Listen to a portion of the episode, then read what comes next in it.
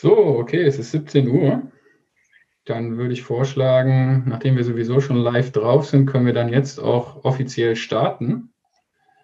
Dann begrüße ich alle, die sich zugeschaltet haben zu Nummer 5 in unserer Reihe Web Talk. Diese Woche mit dem Thema Arbeit der Zukunft, Auswirkungen der Digitalisierung.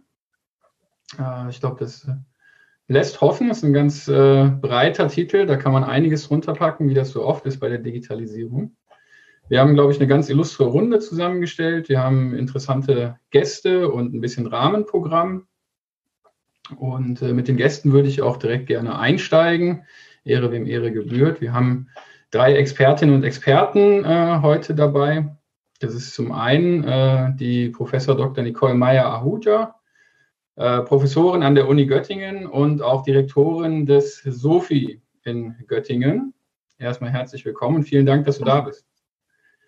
Dann haben wir den Dr. Florian Butollo, äh, Wissenschaftler am Wissenschaftszentrum Berlin für Sozialforschung, auch dir. Vielen Dank, dass du da bist und herzlich willkommen. Hallo. Und dann haben wir den Dr. Raphael Menes, Leiter des Transformationsteams in der IG Metall Bezirksleitung in Baden-Württemberg. Auch dir danke, dass du da bist und herzlich willkommen. Hallo. Gut, ja, ich habe euch ja jetzt schon mal ganz kurz äh, mal vorgestellt, damit schon mal ein Name dann auch irgendwie zu dem äh, Gesicht genannt wurde, obwohl der ja auch da steht. Trotzdem würde ich äh, euch bitten, euch nochmal äh, mit ein paar mehr Worten vorzustellen, ähm, was euch mit dem Thema verbindet. Vielleicht äh, können Nicole und Florian ein paar Dinge zu ihrem aktuellsten Forschungsvorhaben vielleicht sagen, ähm, damit man so ein bisschen einordnen kann, woran arbeitet ihr eigentlich gerade. Und ähm, bei Raphael, bei dir dann äh, vielleicht so die aktuellen Projekte, die bei euch anstehen. Dann würde ich Nicole einfach mal bitten, äh, anzufangen. Ja, ganz herzlichen Dank. Ähm, der Daniel hat ja eben schon gerade gesagt, ich äh, komme aus Göttingen und habe die Doppelfunktion, einerseits Arbeitssoziologin zu sein an der Uni Göttingen und andererseits am Soziologischen Forschungsinstitut am SOFI.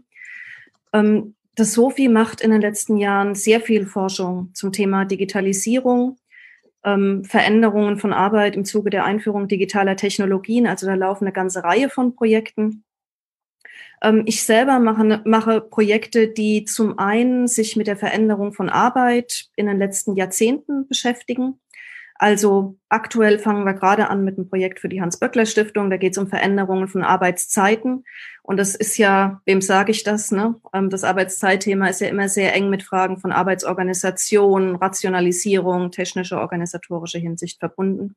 Und zum anderen schließen wir gerade ein Projekt zur betrieblichen Integration von Geflüchteten ab, also mit Schwerpunkt auf Reinigung, Fleischindustrie, ähm, solche Bereiche, in denen die Frage, ähm, kann die, das, was man so als einfache Arbeit bezeichnet, kann das durch ähm, digitale Technologien oder überhaupt Automatisierung ersetzt werden oder nicht, immer ziemlich zentral ist. Wir kommen eher zu dem Ergebnis, dass es eher nicht passiert in den Bereichen. Ja, vielen Dank. Spannend, spannend. Da können wir sicherlich einige Anknüpfungspunkte dann gleich auch nochmal finden. Ähm, ja, dann Florian, vielleicht du in ähnlicher Manier. Ja, also ich arbeite ja im Wissenschaftszentrum Berlin, äh, in Berlin und auch am Weizenbaum-Institut für die vernetzte Gesellschaft. Das ist ein Institut, wo es aus verschiedenster Perspektive um das Verhältnis Digitalisierung und Gesellschaft geht. Und ich arbeite, äh, leite da ein Projekt, eine Forschungsgruppe, die heißt Arbeiten in hochautomatisierten Prozessen. Also eine Studien über Digitalisierung der Arbeitswelt in verschiedenster Fassung. Automatisierung verstehen wir da sehr breit, also nicht nur Automatisierung durch Roboter, sondern auch durch Software, durch KI und ähm, ja, führen da verschiedene empirische Studien durch. Ich äh, führe gleichzeitig ein Projekt durch zur Rolle von Industrial Internet Plattformen in Wertschöpfungsketten. Also die Frage, ob jetzt diese Plattformen, die industriespezifische Daten auswerten sollen, beziehungsweise Angebote für Unternehmen bereitstellen, ja, welche Veränderungen von denen aus oder von der von dieser von dieser Interaktion ausgehen ähm, auf die verarbeitende Industrie und zwar in China und Deutschland. Und wir beschäftigen uns jetzt auch viel damit, was Corona bringt für die Transformation der Ökonomie, also insbesondere zur Frage, ob wir jetzt eigentlich einen Digitalisierungsschub erleben. Ach so, und eine Sache noch, ich bin gleichzeitig noch Sachverständiger in der Enquete-Kommission Künstliche Intelligenz im Bundestag wo wir rauf und runter diskutieren, wie sollte KI gestaltet sein, so dass jede Gesellschaft tatsächlich was nutzt ähm, und inwieweit sollten aber auch Probleme und Gefahren von KI gebändigt werden. Ja, vielen, vielen Dank. Ich glaube, gerade die Stichpunkte, also auch wir werden an, an Corona nicht, nicht vorbeikommen, äh, glaube ich, auch im Laufe dieses Web-Talks. Ähm, da gibt es sicherlich einiges, was man da äh, ansprechen kann. Und auch das Thema KI werden wir sicherlich dann auch im weiteren Verlauf nochmal anschneiden. Ähm, da glaube ich, gibt es auch nochmal ganz, ganz viele Möglichkeiten zur Spekulation. Und wenn dann jemand mit ein bisschen Sachverstand dabei spekulieren kann, dann hilft das, glaube ich, der Diskussion sehr. Raphael, dann bist du dran. Ja, vielen Dank für die kurzfristige Einladung heute zu dem, zu dem Web-Talk. Ähm, mein Name ist Raphael Mess, ich leite in Baden-Württemberg das Team Transformation. Äh, uns gibt es jetzt seit einem Jahr und wir haben ja, zwei inhaltliche Zielrichtungen, ähm, die besonders die baden-württembergische Industrie betreffen, nämlich einmal die Frage der digitalen Transformation, was passiert in den Betrieben, Richtung Digitalisierung, auch, auch, auch in Richtung Industrie 4.0. Ähm, also wir schauen uns da sowohl die indirekten Bereiche an als auch die direkten Bereiche. Ähm, und natürlich die große Frage, die für Baden-Württemberg ganz zentral ist, äh, wie wandelt sich die Automobilindustrie? Äh, wir haben ja verschiedene vielschichtige Problemlagen, äh, die Diskussion um den Antriebsstrang, um Diesel, um Elektromobilität, aber auch äh, die ganze Diskussion um den Klimawandel ähm, und neue politische Regulierungen, die auf die Automobilindustrie, auf das Automobilcluster in Baden-Württemberg großen Einfluss nehmen wird. Dort sind knapp 500.000 Leute beschäftigt. Unser Stammklientel natürlich.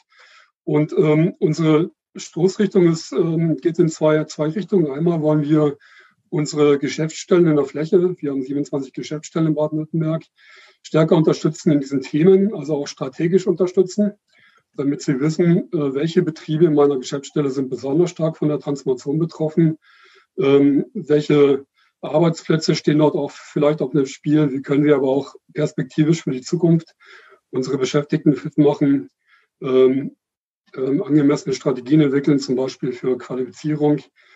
Und ähm, in enger Absprache mit den Geschäftsstellen gehen wir dann in die Betriebe und ähm, begleiten dort Betriebsräte und Betriebsratsgremien in diesen Digitalisierungsprozessen oder generell in den Transformationsprozessen.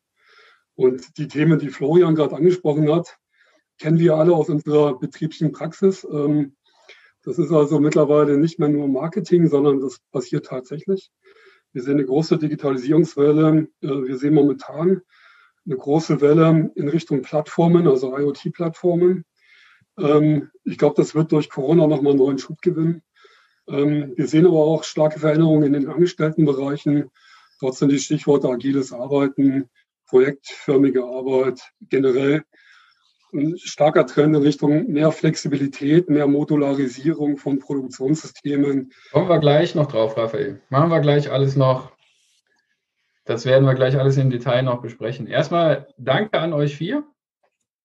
Und ähm, wir sind aber nicht nur wir vier, sondern wir haben ja auch noch, ich hatte es eben schon ganz kurz angesprochen, ein kleines Rahmenprogramm heute. Eva Müller ist dabei, die wird in der Pause, die wir so circa bei Halbzeit geplant haben, ähm, eine kleine Lesung, eine Comic-Lesung ähm, durchführen und dann am Ende auch nochmal ähm, sozusagen vor eurem Schlusswort, äh, um da noch einen kleinen Cliffhanger einzubauen, wird es auch nochmal eine kleine äh, Comic-Lesung mit auch Sounduntermalung und so weiter äh, geben. Also kann man sich, glaube ich, auch nochmal sehr darauf freuen.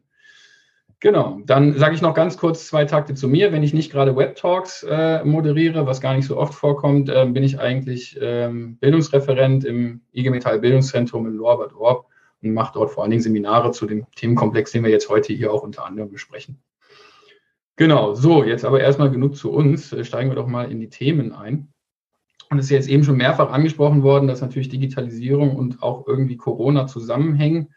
Und ich glaube, was vielen ganz besonders deutlich gerade wird und wovon viele besonders betroffen sind, ist die Situation in den vielen, vielen äh, Homeoffices, die es gerade gibt. Ähm, das heißt, sehr viele Menschen arbeiten von zu Hause aus, digital vermittelt. Ähm, wie ist denn eure Einschätzung dieser Situation gerade? Vielleicht mal ganz allgemein gefragt ähm, an, an Florian. Wie würdest du das, die Situation im Moment sehen?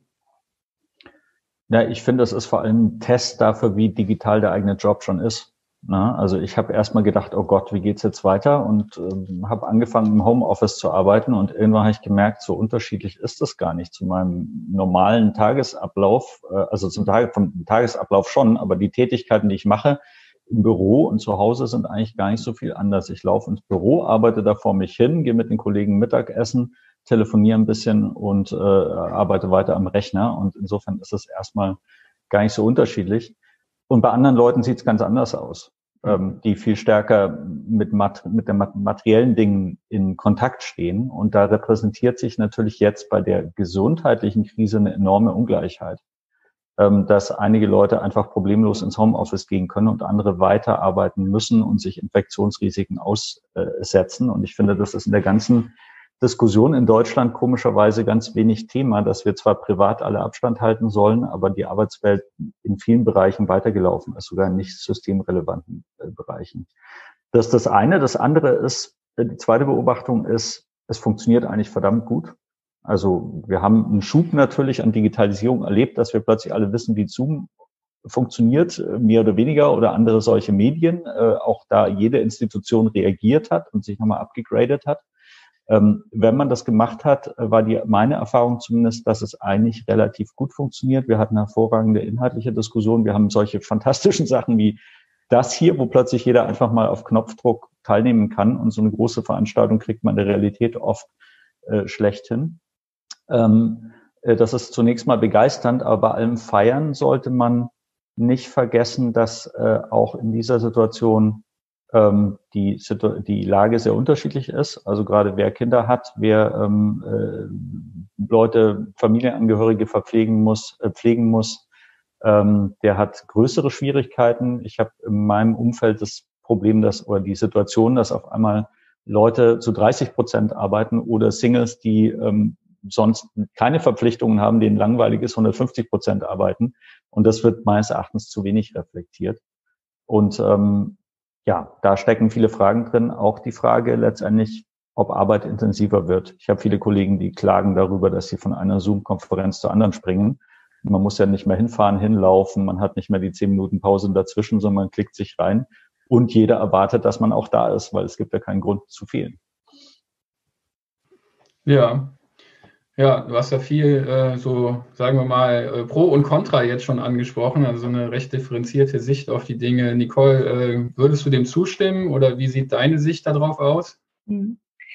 Ja, ich würde auch sagen, es ist eine ziemlich widersprüchliche Situation. Also wenn wir dieses Homeoffice uns anschauen. Also auf der einen Seite ist es so, dass plötzlich Dinge gehen, die vorher vor Corona als ziemlich unmöglich galten. Also viele Unternehmen haben ja immer argumentiert, bei den Tätigkeiten, die wir jetzt anbieten, ist Arbeiten von zu Hause überhaupt nicht machbar. Das heißt, würde man sagen, erstmal ein positiver Effekt. Ne? Also man beweist, dass die Sachzwanglogik, was geht und was geht nicht, ähm, so ein Stück weit in Frage gestellt wird.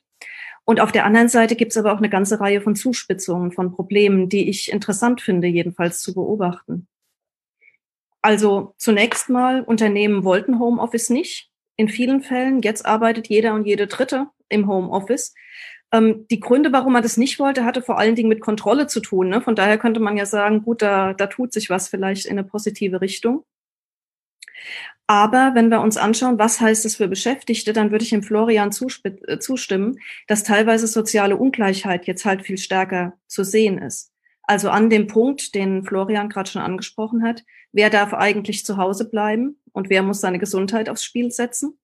Also interessanterweise sind es ja gerade die ähm, seit neuestem netterweise als systemrelevant bezeichneten Berufe, die sich dadurch auszeichnen, dass man in den Supermärkten sitzt, in der Pflege tätig ist, äh, Pakete ausfährt und so weiter, auf den Feldern arbeitet, die extrem schlecht bezahlt sind, unter extrem schwierigen Arbeitsbedingungen oft ausgeübt werden und die jetzt weiterlaufen mit den Konsequenzen, die wir in der Fleischindustrie ja zum Beispiel gerade sehen.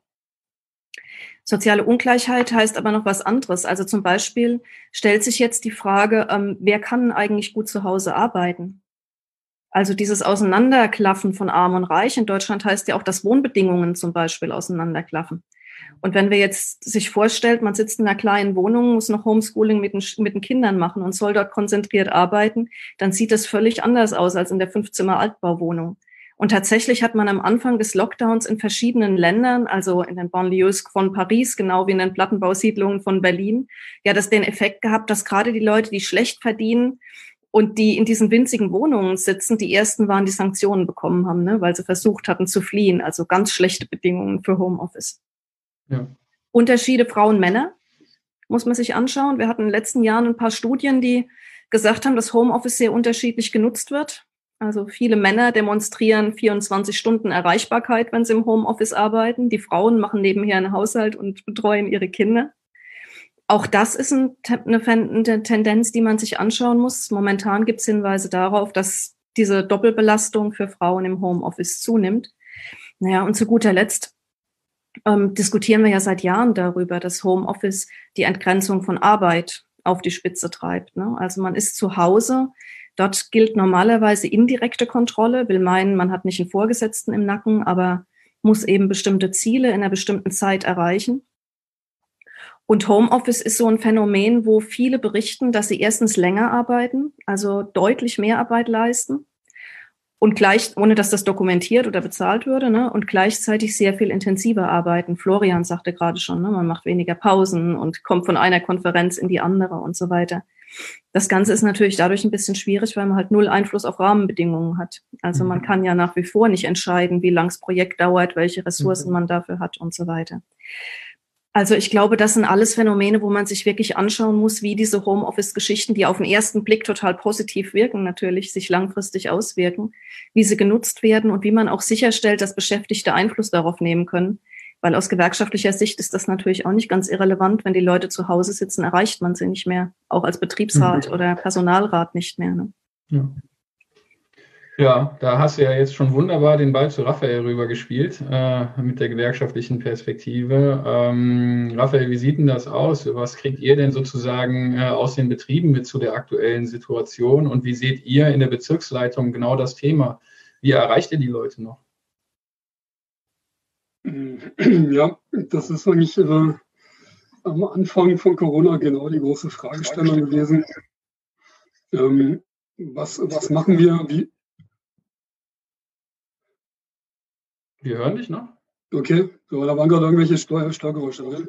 Äh, die große Frage gewesen, was machen wir, wie können wir die Leute erreichen? Aber ich muss sagen, ich bin so ein Stück weit stolz auf, auf meine IG Metall, weil äh, wir das, glaube ich, richtig, richtig gut gemacht haben. Also wir haben in Baden-Württemberg recht schnell Teams gebildet. Wir haben ja sowieso unser, unser Gap-Team, das äh, flächenmäßig sehr gut aufgestellt ist ähm, und äh, haben dann sehr schnell auch Konzepte für Webinarangebote gemacht, die Webinare sehr schnell aus dem Boden gestampft. Äh, das heißt, dieser Digitalisierungsschub, von dem ihr beiden jetzt gerade schon berichtet habt, den haben wir auch hautnah in der IG Metall erlebt und auch da gemerkt, es geht.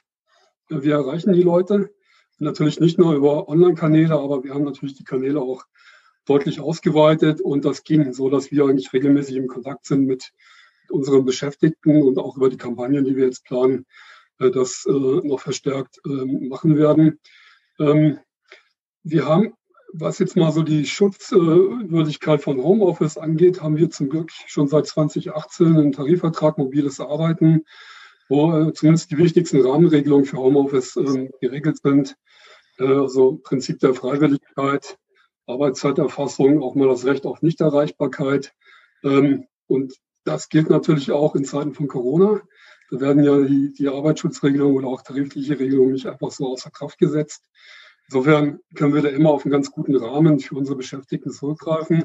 Trotzdem zum Punkt äh, Ungleichheit, ähm, die Diskussion hatten wir durchaus. Ne? Ähm, wenn ich da an große Automobilkonzerne denke, äh, wo die indirekten Bereiche ins äh, Homeoffice oder in die Kurzarbeit geschickt äh, wurden und äh, Produktionsarbeiter ähm, eben in dieser unsicheren Infektionslage trotzdem weiterarbeiten mussten. Da gab es schon großes Murren, auch zu Recht. Ähm, aber auch da, finde ich, hat, äh, haben die IG Metall-Strukturen extrem gut funktioniert, weil wir es sehr schnell geschafft haben, äh, auch über die äh, Funktionäre vor Ort, die in den Arbeits- und Gesundheitsschutzkommissionen beispielsweise sitzen, gute, ähm, gute Regelungen äh, zum äh, Gesundheitsschutz der Beschäftigten äh, zu machen.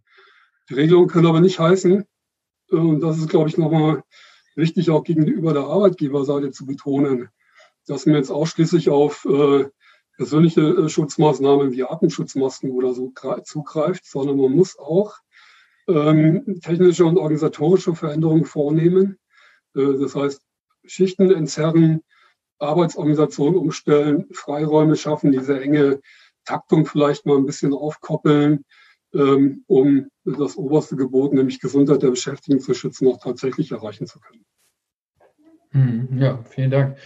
Ich möchte noch mal auf eine Sache hinweisen. Ähm, das hat nämlich jetzt schon ganz hervorragend geklappt. Wir haben so einzelne Meldungen jetzt auch schon von den äh, Zuschauenden bekommen, sowohl über die Funktion Frage und Antworten als auch über den Chat. Ihr seid natürlich alle herzlich dazu eingeladen, ne, euch zu melden und, und Fragen zu stellen, äh, zu kommentieren. Äh, wir werden dann auch versuchen, das hier dann äh, eben mit aufzunehmen. Ähm, Anja, was ist denn da jetzt schon konkret angekommen? Vielleicht kannst du da schon mal äh, auf irgendwas verweisen. Ja, ähm, hallo aus dem Chat und Fragen und Antworten. Es gibt einmal den Hinweis, äh, doch bitte nochmal darauf hinzuweisen, dass es einen Unterschied zwischen Heimarbeit und Homeoffice und mobiler Arbeit gibt.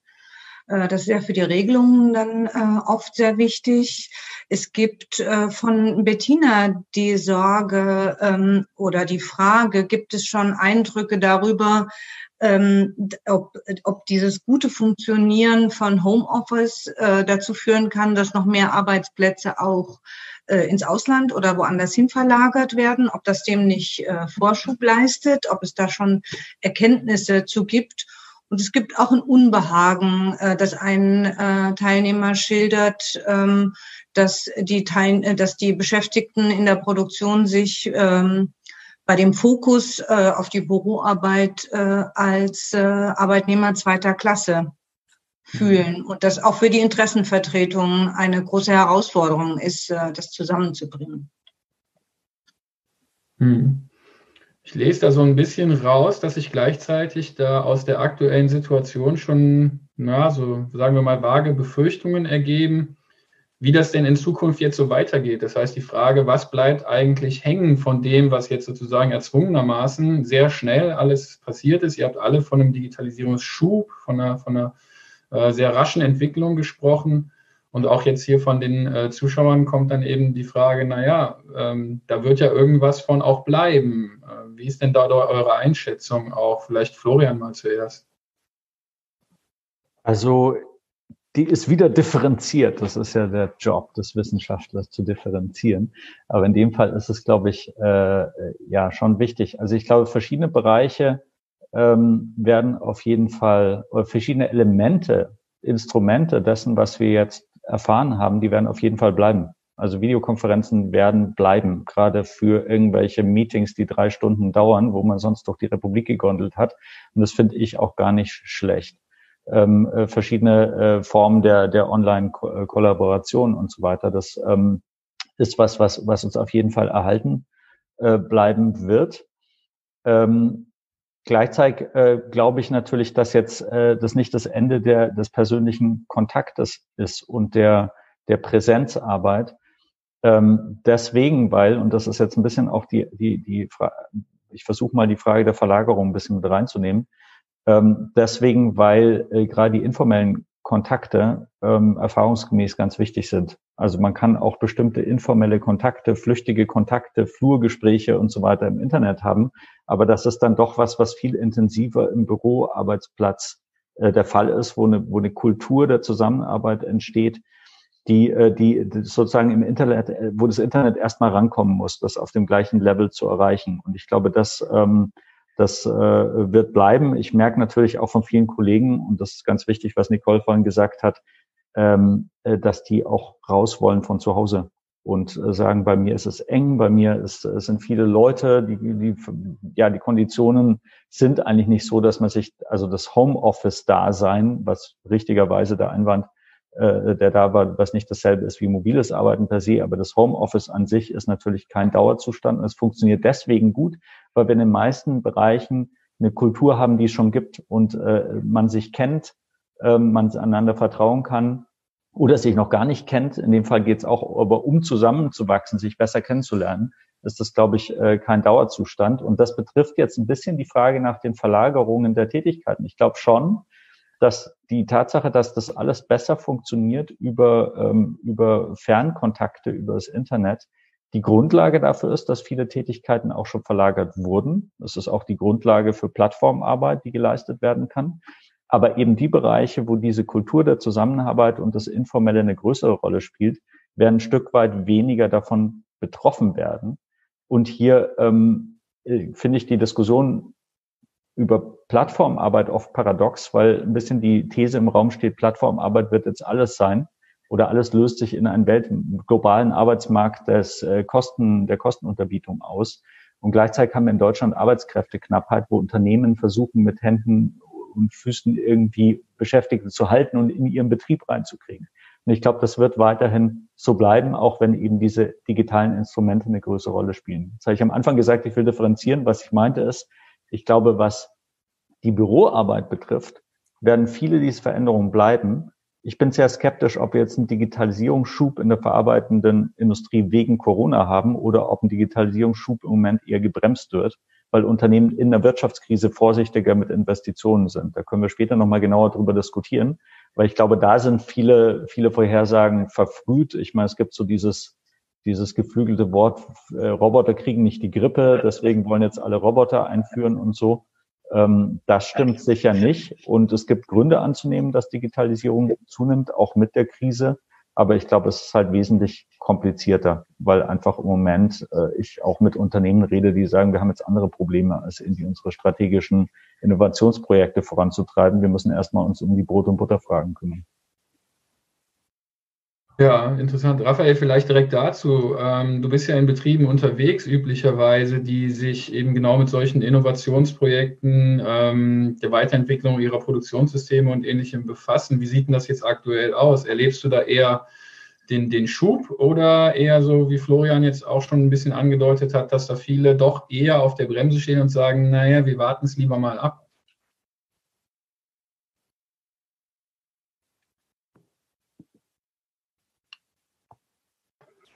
Ähm, ich sehe beides und das ist ähm, in der Tat ein bisschen differenziert zu betrachten, ist auch schwierig zu betrachten. Ich blicke jetzt mal in die Automobilindustrie, weil es da ja schon länger ähm, die, ähm, diese große Digitalisierungswelle in Richtung IoT oder IoT-Plattformen, also Internet of Things äh, gibt. Ähm, und die machen das ja nicht ohne Grund. Ähm, so ein großer Automobilzulieferer aus Baden-Württemberg, äh, der hat 170 Werke weltweit. Und ähm, die müssen natürlich äh, extrem genau diese Lieferketten zwischen den Werken abstimmen. Und ähm, das passiert jetzt äh, in der nächsten Stufe über ähm, eine einheitliche IoT-Plattform, die wird dann wahrscheinlich auf SAP-Basis sein, ähm, die Werke kriegen äh, alle ein MES-System, also die Vernetzung quasi der ähm, oder der, der Fabriksteuerung ähm, auf Standortebene, ähm, so dass die dann in der Lage sind, recht schnell äh, auf so Schwankungen in den Lieferketten reagieren zu können. Das ist eine Strategie, die wir jetzt gerade bei allen großen OEMs sehen und übrigens auch bei allen großen Automobilzulieferern. Einige haben das schon seit Jahren etabliert. Der Bosch ist da wahrscheinlich schon, schon mit am weitesten. Ähm, Volkswagen macht gerade eine riesen, äh, macht, macht zwei Plattformen auf mit Amazon. Einerseits mit ähm, Microsoft, andererseits. Einmal geht es um die Vernetzung aller Produktionswerke weltweit, das sind auch 122.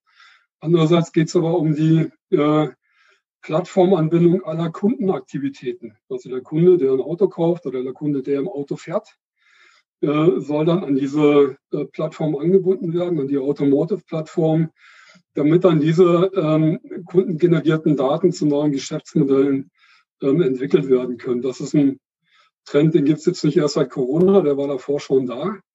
Ähm, und ich glaube, einige der großen OEMs werden jetzt schneller diese Digitalisierung ihrer Wertschöpfungsketten vornehmen. BMW plant da gerade irgendwie mit Hilfe von Bitcoins beispielsweise äh, spezielle Bereiche äh, besser äh, aussteuern zu können. Andere wiederum, die sagen, naja, äh, uns hat es jetzt so durchgerüttelt, und das sind dann eher auf der Zuliefererseite. Ähm, wir haben gerade äh, keine Ressourcen mehr äh, für unsere Strategie, äh, digitalen Strategieprojekte, die es gibt.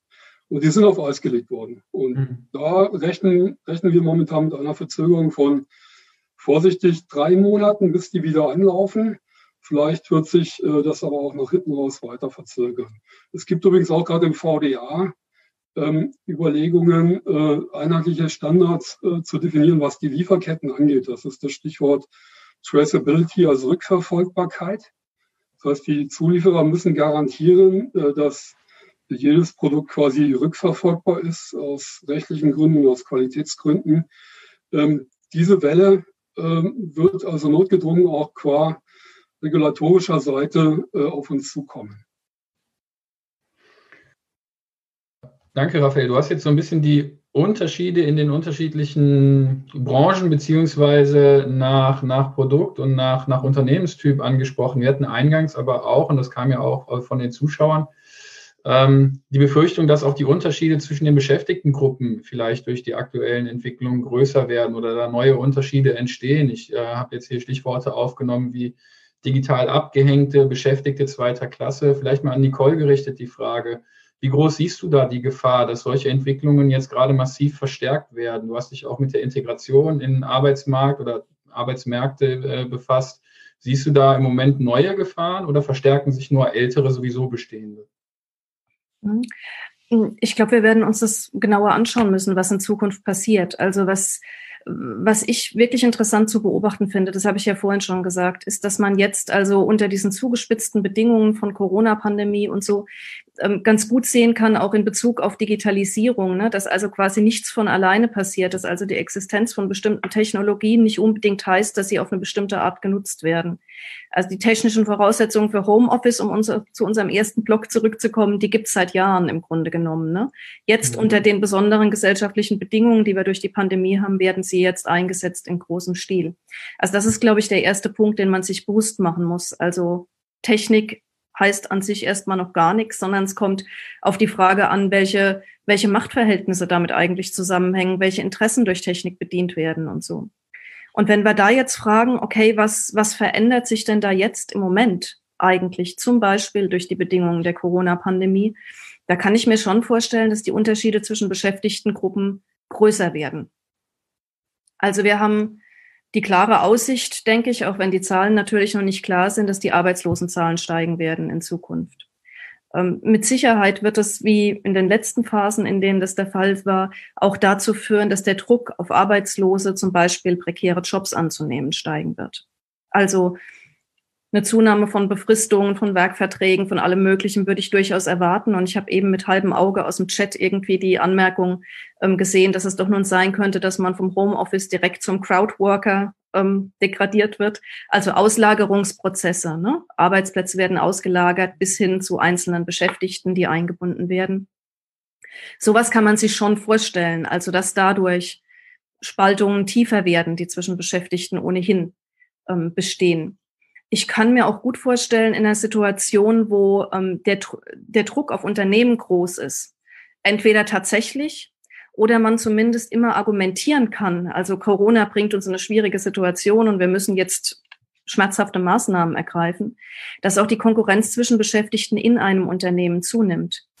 Ich habe aus vielen Gesprächen schon vor Einsätzen der Corona-Krise über die Automobilindustrie zum Beispiel gehört, dass dort ähm, die Beziehungen zwischen Stamm- und Randbelegschaften, zwischen den großen Kernunternehmen, Zulieferern einigermaßen angespannt sind und dass das auch für die IG Metall ein Problem ist, weil man ja Beschäftigte in beiden Bereichen vertritt. Also was macht man, wenn man jetzt auf E-Mobilität umschwenkt und deutlich weniger Komponenten braucht? Holt man dann die Aufgaben wieder ins eigene Unternehmen rein? Was passiert mit der Belegschaft der Zulieferer? Also all solche Spannungen, mhm. mal erwarten, die werden in Zukunft auch einigermaßen zunehmen. Und das Ganze heißt natürlich, dass Konkurrenz geschürt wird und dass Solidarität auch schwieriger wird. Also wenn man diesen Kampf jeder gegen jeden hat, von dem der Pierre Bourdieu ja schon sehr lange redet, dann ist gewerkschaftliche Politik, die ja darin besteht, einen Gegenpunkt zu setzen, natürlich besonders schwer zu machen. Ich glaube aber, dass man wirklich genau schauen muss, ähm, was tatsächlich geht an Veränderungsprozessen und was nicht.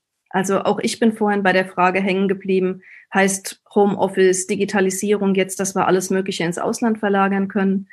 Und ähm, habe selber vor ein paar Jahren ein Projekt gemacht zur IT-Arbeit zwischen Deutschland und Indien, wo also virtuelle Zusammenarbeit in Teams ganz groß geschrieben wurde. Die Erfahrung war tatsächlich, man muss sich kennen, um virtuell zusammenarbeiten zu können. Und ich würde sagen, das ist im Moment auch die Erklärung, warum Homeoffice gut funktioniert. Das sind alles Leute, die normalerweise im betrieblichen Kontext miteinander zu tun haben und jetzt zu Hause sitzen und in Videokonferenzen sind. Ähm, zwischen Menschen, die sich nicht kennen und die über die ganze Welt verteilt sind, eine gute Teamarbeit zu organisieren, ist ungeheuer schwer. Also von daher erwarte ich nicht, dass es in die Richtung eine große Dynamik gibt. Was wir uns aber anschauen müssen, ist tatsächlich, wie das mit Unternehmensstrukturen weitergeht in Zukunft. Also was, was ich höre aus, auch aus Teilen der Metall- und Elektroindustrie, ist die Überlegung, Übernahmen jetzt zu planen, weil viele kleinere Unternehmen jetzt schwächeln in der Krise und leichtere Übernahmekandidaten werden zum Beispiel. Die andere große Frage ist, was passiert, wenn Staaten jetzt tatsächlich unter, also der deutsche Staat in dem Fall Unterstützungsleistungen anbieten. Ähm, wie kann man denn sicherstellen, dass damit demokratische Teilhabe an Unternehmensentscheidungen auch ausgebaut wird? Also im Grunde, du hast ja vorhin gefragt, ne, verschärfen sich Diskussionen, die man vorher schon hatte oder kommen jetzt ganz neue auf? Also in die Richtungen, in die ich im Moment schaue, habe ich den Eindruck, dass die Konflikte, die wir auf dem Tisch hatten, sich gerade unter Pandemiebedingungen verschärfen. Unter anderem auch deshalb, weil man im Moment alles, was man tun will, auch von Unternehmensseite so wunderbar mit Corona begründen kann. Ja. ja. Ja vielen Dank. Du hast jetzt gerade angesprochen, so, so schon mal einen internationalen Vergleich. Äh, Florian, du hast ja auch gesagt, du schaust dir äh, bestimmte Prozesse, bestimmte Veränderungsprozesse äh, im Vergleich zwischen Deutschland und China an. Gibt es Dinge, wo du sagst, da können wir in Deutschland eventuell von anderen Ländern lernen, im positiven wie vielleicht auch im negativen Sinne, wo du sagst, da sind Entwicklungen vielleicht schon ein bisschen schneller gegangen oder ein bisschen anders verlaufen als, als hier, wo wir uns ein Beispiel dran nehmen können oder eben genau nicht? Ähm, ja, gibt schon. Ähm, also es ist vor allen Dingen äh, in, in Bezug auf eine Frage relevant, die gerade für die IG Metall besonders wichtig ist, und das ist Industrie 4.0. Und ich glaube, da haben wir eine deutsche Fassung der Digitalisierungs des Digitalisierungstrends. Also Industrie 4.0 ist ja erstmal eine Erzählung. Ne? Es ist ein Bild, es ist sozusagen ähm, ein Versuch, bestimmte technische Entwicklungen zu bündeln, das eben äh, produktionszentriert ist, das sehr stark auf Produktionstechnik guckt. Das ist auch richtig, dass natürlich der deutsche Ansatz sehr stark in diese Richtung geht. Wenn man jetzt nach China guckt, in China ist natürlich schwierig zu sagen, es geht jetzt nicht um Vorbild oder nicht und so weiter und so fort. Ich bin äh, auch kritisch bei vielen äh, Entwicklungen, die in China stattfinden. Aber was total interessant ist, ist, dass zum Beispiel ein Unternehmen wie Alibaba plötzlich über E-Commerce ähm, die Produktion vernetzt. Und äh, eigentlich jetzt nicht sozusagen die Idee, die ist, dass wir so eine Smart Factory haben, die alles kann. Also Losgröße eins, äh, das ist eine Fabrik, die über besonders ausgefeilte Produktionstechnik ohne Effizienzverluste quasi individualisierte Produkte liefert, äh, sondern es ist eben ein großes Netzwerk, das über E-Commerce äh, koordiniert wird, in dem Kleinstunternehmen plötzlich ähm, äh, in der Lage sind, sozusagen schnell, also mit den Kunden vermittelt werden und man Losgröße eins auf eine ganz andere Variante hat. Nämlich nicht durch die, äh, die, durch die Smart Factory, sondern durch die Diversität oder die die Vielfältigkeit von diesem Netzwerk. Und ich sage jetzt nicht, das erzähle ich alles nicht, um zu sagen, ähm, das eine ist gut und das andere ist schlecht. Das soll einfach nur einen Blick dafür öffnen, dass wir ganz verschiedene Fassungen und Varianten der Digitalisierung haben und das in den Diskussionen, sei es jetzt in China oder in den USA oder sonst wo, meistens auf ein Ding sozusagen zugespitzt wird und da ganz viele Sachen vielleicht äh, übersehen werden. Was auch deswegen relevant ist, weil wir ähnliche Ansätze von, wie die, die, von denen ich jetzt in China erzählt habe, in Deutschland auch haben, habe. Also zum Beispiel in der Blechschneideindustrie gibt es inzwischen Plattformen, die kleine Unternehmen ähm, vernetzen, die äh, genau nach demselben Prinzip funktionieren, die dann halt genau das liefern, was der Kunde braucht, nicht weil sie alles können, sondern weil sie vermittelt werden über so ein Plattformmodell. Das hat zum Teil total problematische Folgen ne, weil das auch bedeutet, dass äh, die, also die Plattformen an Macht gewinnen können, erstens. Äh, zweitens, die Arbeitsbedingungen in kleinen äh, Klitschen in der Blechschneideindustrie vielleicht nicht so brillant sind und die dadurch aber eher ähm, sozusagen aufgepäppelt werden über solche Vermittlungen, auch neue Arten des Preiskampfs entstehen, so wie es eben bei Amazon auch ist. Ähm, aber es ist gleichzeitig halt auch äh, eine andere, eine Variante von Digitalisierung, die vielleicht in manchen Feldern realistischer ist als, als Ausgangspunkt, wohin das Ganze läuft, als jetzt zu meinen, es gibt überall eben diese Smart Factories, die, ähm, die ähm, unglaublich hochgerüstet sind produktionstechnisch, was natürlich eine faszinierende Vision ist. Aber erstens ist sie, glaube ich, in vielen Fällen nicht real. Und zweitens kann es auch eine Fehlentwicklung sein, weil einfach übermäßig in Technik ähm, investiert wird und das Ganze auf die Dauer vielleicht zu schwerfällig ist, als dass es sich tatsächlich äh, rentiert. Das sozusagen als ein Beispiel, was mir als erstes mhm. einfällt. Man mhm. könnte da noch viel anderes anführen. Das ist jetzt sehr speziell, aber ich glaube, das ist ein wichtiger Punkt, dass man dieses Bild der Industrie 4.0, das in Deutschland so präsent ist, ein bisschen relativiert, indem man guckt, wie das Thema in anderen Ländern angegangen sind, wird. In den USA ist nochmal ganz anders über Silicon Valley Modell und so weiter und so fort. Und das brauchen wir aber, um wirklich genauer und kritisch auch zu reflektieren, was in Deutschland läuft und wie man es interpretieren kann. Mhm.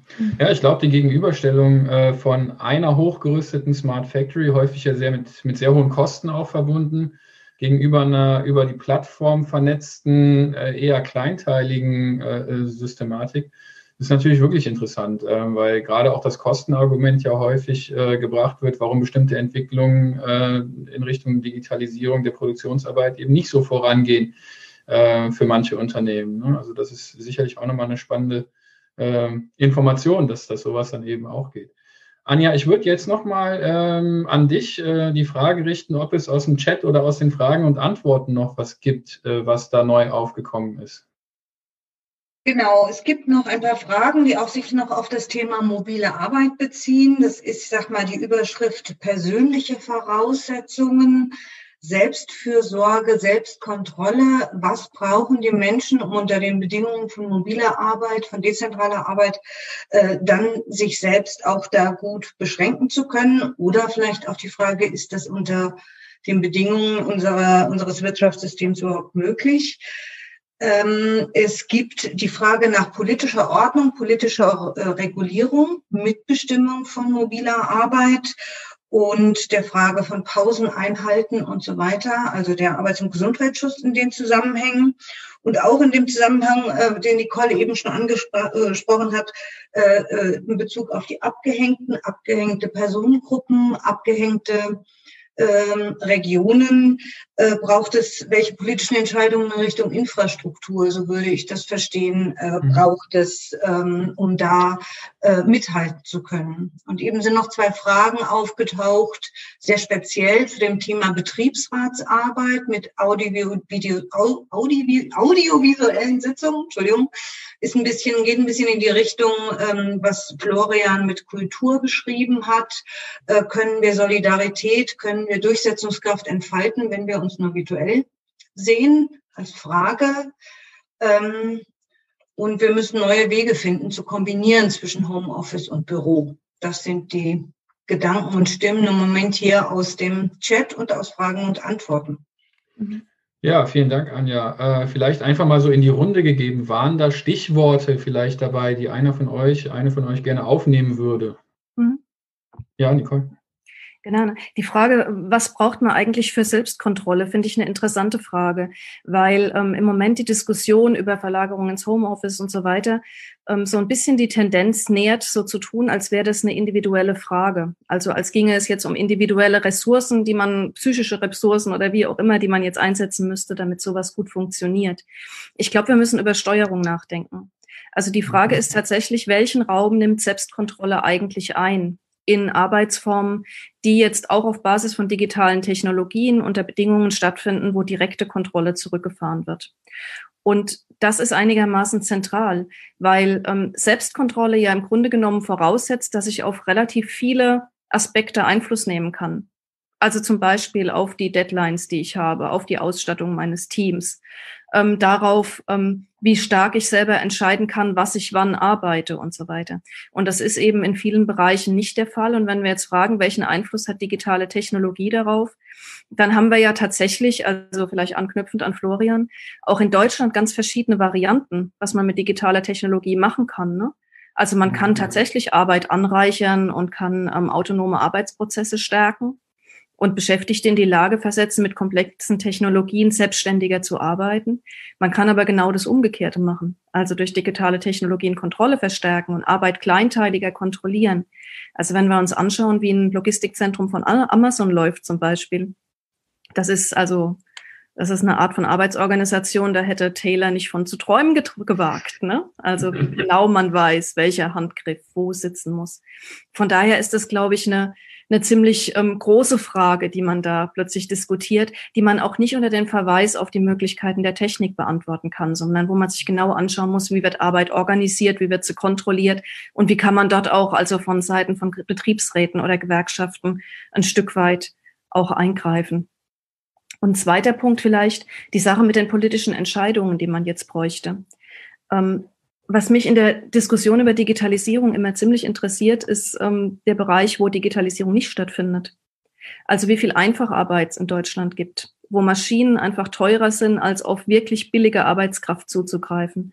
Und das hat natürlich was mit staatlicher Steuerung zu tun, also mit einer Förderung von einem Niedriglohnsektor, mit einer, einem Nicht-Gegensteuern gegen regionale Ausdifferenzierung, wo klar ist, in bestimmten Teilen von Deutschland ist Arbeitskraft so billig, dass man wirklich nicht in Roboter investieren muss. Ähm, das sind Fragen, die wir, glaube ich, intensiver diskutieren müssen. Auch gerade im Zuge von Corona, wo sich ja jetzt im Moment gerade, wir haben vorhin über die Unterschiede zwischen Beschäftigten geredet, ganz deutliche Unterschiede aufmachen. Wer hat einen Zugang zu Kurzarbeitergeld zum Beispiel? Das sind Leute mit mittlerem Einkommen, gut abgesichert normalerweise, betriebsrätlich vertreten. Minishopperinnen haben keinen Anspruch, die sind noch nicht mal arbeitslosenversichert. Leiharbeiterinnen sind relativ schnell draußen. Und mhm. dann schlägt staatliche Politik Umgang mit Arbeitslosigkeit sofort richtig zu Buche.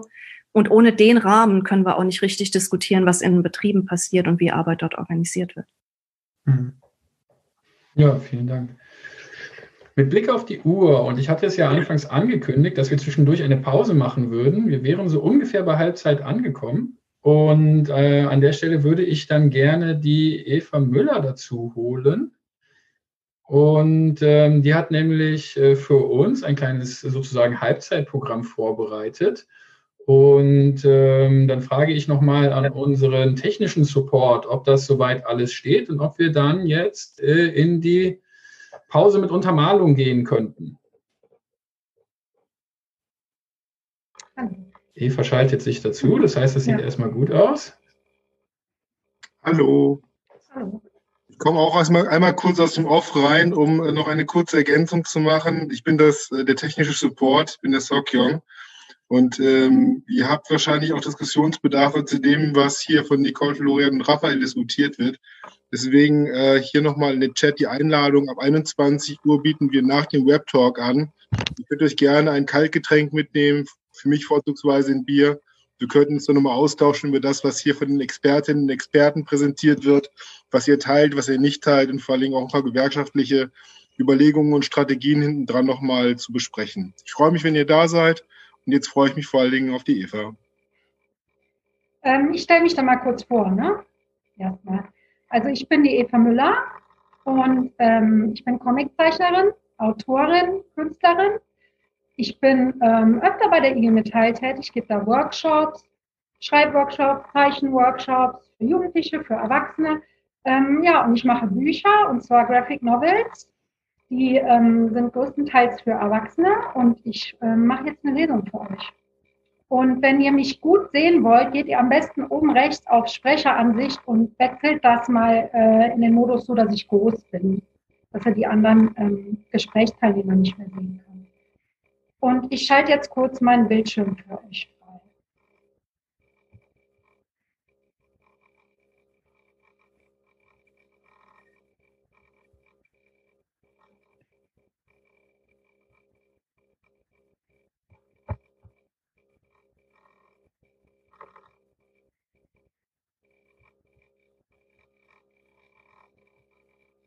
So, und es geht los. Ihr müsstet jetzt Sounds auch dazu hören.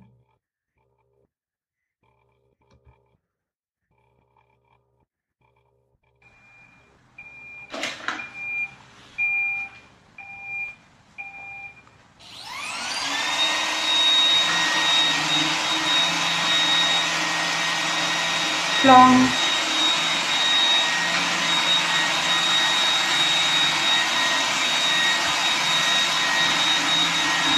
Long.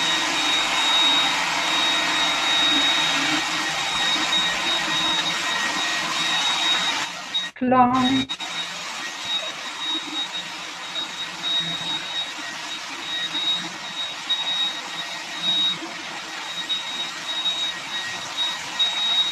Klong.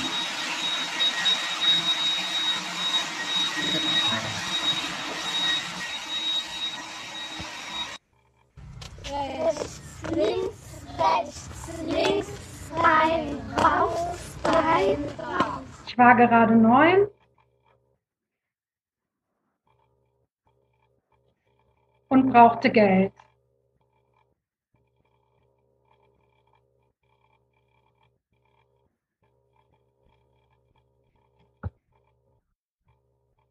Ich suchte mir einen neuen Job.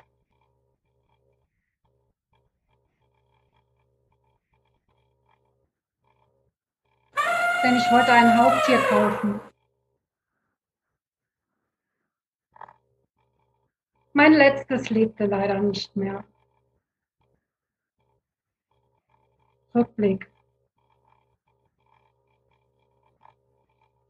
Heute machst du aber endlich dein Zimmer sauber.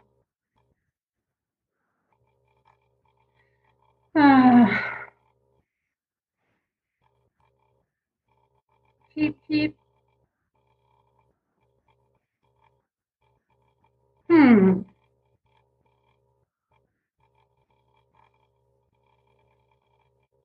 Hör mal zu, Karlchen, du musst auch sauber werden. Pieps.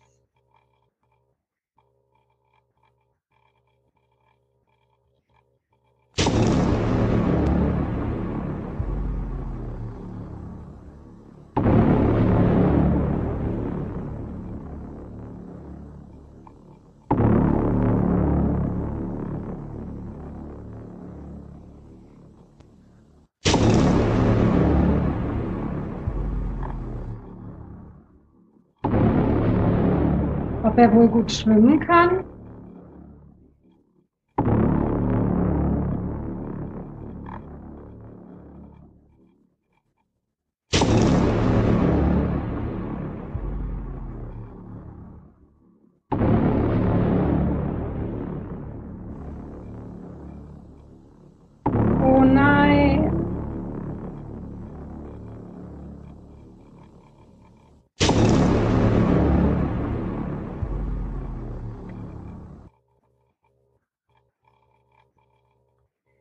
Und da ich mich, abgesehen vom Töten des Tieres, auch nie um die Käfigreinigung oder das Füttern gekümmert hatte, wollten meine Eltern sehen, dass ich Verantwortung übernehmen kann.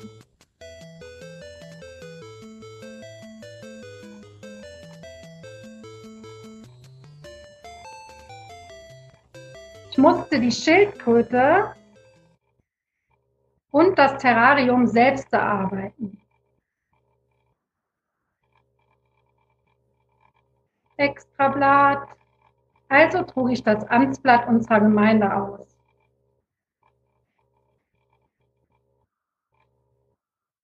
Die Zeitungen kamen an und ich musste die Werbung einsortieren. Für jede Werbung gab es fünf Pfennig Extralohn.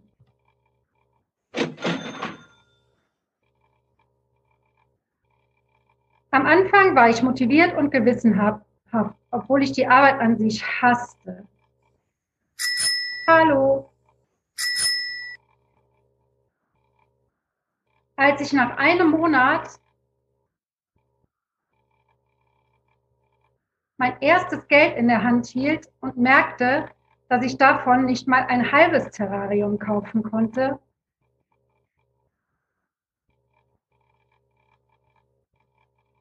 war ich nicht mehr so motiviert und gewissenhaft. Ich wollte lieber Fernsehen.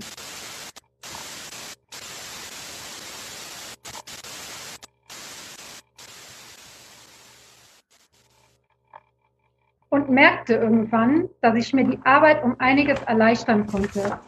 Es fing damit an, dass ich nicht mehr alle Werbeprospekte einsortierte.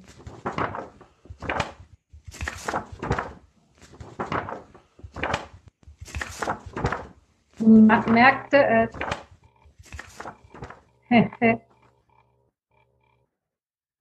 Dann begann ich damit, das letzte Haus auszulassen, da es viel zu weit weg lag. Da seht ihr ganz rechts.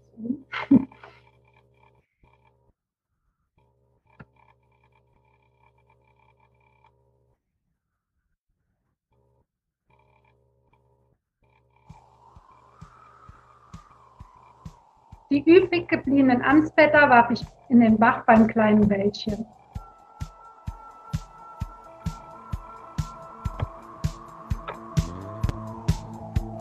Ich habe seit Wochen keine Zeitung bekommen. Die Bewohner des Hauses beschwerten sich.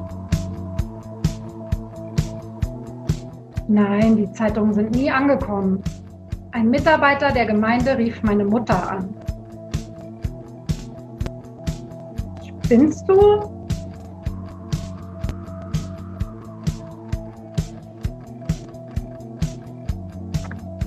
Zwei Monate arbeitete ich wieder gewissenhaft.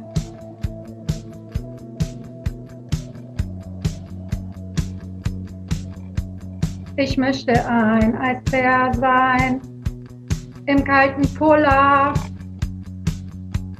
Dann müsste ich nicht mehr schreiben alles wäre so klar.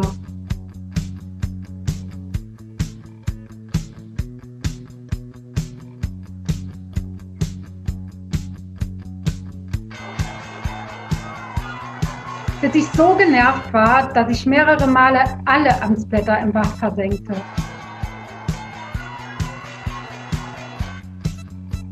Das gibt's doch gar nicht. So wurde ich zum ersten Mal in meinem Leben gefeuert. Freiheit ist ein Luxus, den sich nicht jedermann leisten kann. Karl Marx.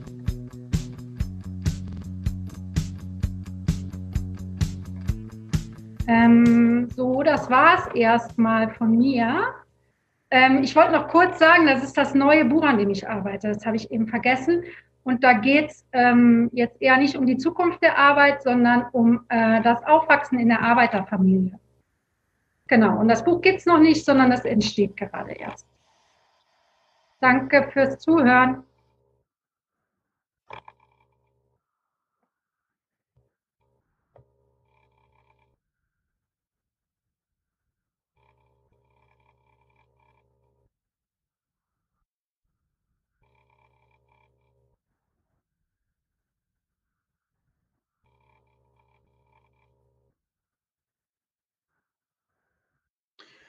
Ja, vielen Dank, liebe Eva. Gerne. Nachher gibt es den zweiten Teil. Teil 2. Genau.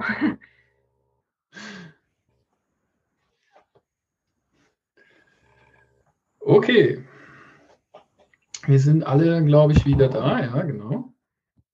Und ähm, würden dann auch sozusagen zu Teil 2 unserer Runde übergehen.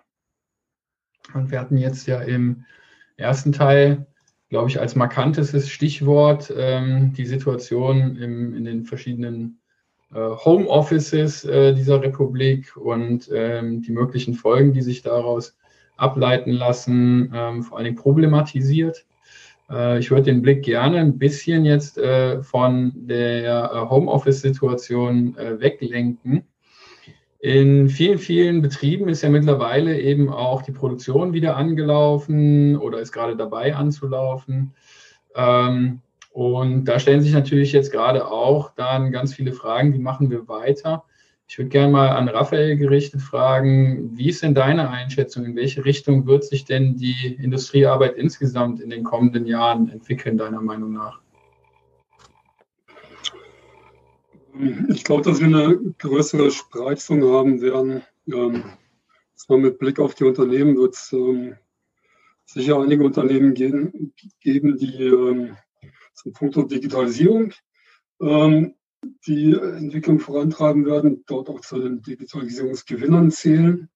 Ja, das sind so große Konzerne wie der Bosch, äh, wie der ABB, aber auch so ein Trumpf für so Maschinenbauer, der schon seit Jahren sehr systematisch diese Entwicklung vorantreibt. Die Unternehmen, die vor Corona äh, saubere Wertschöpfungsprozesse gehabt haben, werden, glaube ich, äh, durch Corona weniger stark betroffen sein als die Unternehmen, die vielleicht keine guten Prozesse hatten und vielleicht auch kein, kein gutes Produkt hatten. Weil ich glaube, die Produktseite wird sich jetzt auch nochmal neu justieren. Ähm, das macht uns große Sorgen mit Blick auf die baden-württembergische Automobilindustrie, äh, weil wir nicht sicher sind, äh, wie gut da ähm, die Unternehmen, die klassisch am Antriebsstrang hängen, tatsächlich aus der Corona-Krise rauskommen werden. Äh, da ist, schlägt wieder der Faktor der digitalen Lieferketten zu, ähm, weil man äh, so eine Produktion eigentlich nur dann äh, starten kann, wenn alles synchron läuft. Und synchron heißt europaweit oder wenn nicht sogar weltweit. Also die Lieferketten müssen quasi zum gleichen Zeitpunkt wieder anlaufen, sonst äh, reißt, äh, reißt die Produktion sehr schnell ab. Ähm, zum Thema Digitalisierung vielleicht nochmal eine Einschätzung von mir und da würde ich auch Florian ähm, widersprechen wollen. Florian hat gemeint, dass Industrie 4.0 eine große Erzählung sei. Ich glaube, mittlerweile ist es deutlich mehr. Ich habe immer so einen Eindruck, dass die Arbeitssoziologie da nicht so ganz auf dem, dem aktuellen Stand ist äh, von den Dingen, die in den Betrieben passiert. Ähm, weil wir sehen natürlich sehr wohl, dass äh, die Betriebe, vor allen Dingen äh, natürlich die, die Vorreiterbetriebe, also die, die starken Player in der, in der jeweiligen Branche, schon äh, seit, äh, seit langem systematisch und sehr strategisch äh, Digitalisierungsvorhaben umsetzen. Also nicht nur planen, sondern die sind in der Umsetzungsphase. Das Problem ist halt, und das ist auch das Problem für uns, dass viele dieser Entwicklungen nicht sichtbar sind. Digitalisierung ist nicht sichtbar. Das macht sich vor allen Dingen an der, der Digitalisierung der Prozesse zunächst fest. Und dann, wenn dann mal irgendwann der einzelne Arbeitsplatz mit Assistenzsystemen beispielsweise ausgestattet wird, dann steht aber schon im Hintergrund der digitale Prozess. Ähm, das macht es für uns ähm, auch in der Beratung von Betriebsräten nicht immer ganz einfach, äh, da eine Sensibilisierung herzustellen. Im Prinzip müsste die Sensibilisierung von unserer Seite im, schon im Aufsichtsrat anfangen, bei den Arbeitnehmervertretern im Aufsichtsrat, weil das sind strategische Themen, die dort diskutiert werden. Ähm, diese strategischen Themen werden dann irgendwann umgesetzt. Äh, man definiert dann Prozesse und ganz am Ende äh, kommen da mal IT-Systeme, die dann tatsächlich äh, real sichtbar vorhanden sind und vielleicht auch greifbar sind über die Schnittstellen der Assistenzsysteme. Dann ist es aber meistens schon zu spät, auf, um auf die äh, Strategie äh, Einfluss zu nehmen. Deswegen versuchen wir jetzt seit, seit einigen Jahren äh, sehr stark unsere Betriebsräte zu sensibilisieren ähm, für so einen ganzheitlichen Blick auf, auf Digitalisierung. Und das fängt meistens an mit dem Vokabular. Also wovon redet der Arbeitgeber überhaupt, wenn er irgendwas von ERP oder MES oder IoT erzählt? Ähm, und dann versuchen wir ähm, schon seit längerem ähm, diese klassische Logik äh, aus den Köpfen der Leute zu kriegen, dass Digitalisierung irgendwas mit, mit IT oder mit Software zu tun hätte. Das denken nämlich die meisten. Es hat was damit zu tun, aber die Wirkungen manifestieren sich halt auf einer ganz anderen Ebene, nämlich auf der Ebene der Wertschöpfungsprozesse, die wiederum dann das Produktionssystem bestimmen, das wiederum die Arbeitsorganisation bestimmt. Und dann sind wir erst bei der Ebene des Arbeitsplatzes. Und äh, diese verschiedenen Ebenen müssen wir, glaube ich, als Interessenvertretung sehr, sehr systematisch im Blick halten und dürfen dann nicht zu spät einsteigen. Unser Ansatz ist immer der, erstmal das Vokabular klären, dann ganzheitlichen Blick drauf werfen, äh, verstehen, dass es nicht eine ähm, Aufgabe nur des IT-Ausschusses ist, sondern dass es wirklich umfassend äh, so ein Digitalisierungsvorhaben. das betrifft ja äh, sehr wohl die Frage, welche Beschäftigungswirkungen ähm, verbergen sich dahinter. Es betrifft sehr wohl die Frage von Leistungs- und Verhaltenskontrolle. Es betrifft die Frage der Arbeitsgestaltung. Es betrifft äh, die Frage der Qualifizierung, aber auch eben ähm, die große Frage der Arbeitsorganisation. Und im Prinzip müssen Betriebsratsgremien, ähm, die so ein Thema auf den Tisch kriegen, das Thema auch äh, in der Tragweite erkennen, äh, auch ihre Arbeitsweise ein Stück weit ändern, ähm, weniger in einzelnen Ausschüssen äh, das gestalten, sondern eher auch ganzheitlich über Ausschussgrenzen hinweg das mitgestalten. Und der dritte Punkt, der extrem wichtig ist, äh, ist die Geschwindigkeit. wir erleben, dass äh, die Arbeitgeber das mit einer unglaublich großen Geschwindigkeit und einem unglaublich großen Druck vorantreiben, wo Betriebsräte gar nicht mehr die Chance haben, rechtzeitig in den Mitgestaltungsprozess von Anbeginn zu kommen und oftmals vor vollendete Tatsachen gestellt werden, so nach dem Motto, äh, wir brauchen jetzt schnelle Betriebsvereinbarung, bitte unterschreib. Und das ist, äh, glaube ich, ein großes Problem, was, was wir haben. Aber das äh, kriegen wir in den Griff, indem wir halt eben ähm, sehr, ähm, sehr eng mit den Betriebsratsgremien zusammenarbeiten und auch uns auch externe Expertise reinholen. Und und das dann versuchen in, in einer guten Prozessunterstützung. Ich glaube, das ist das Schlüsselwort. Ähm, Gestaltung muss immer den kompletten Gestaltungsprozess im Blick nehmen. Und äh, dann kann man das auch erfolgreich äh, mitgestalten.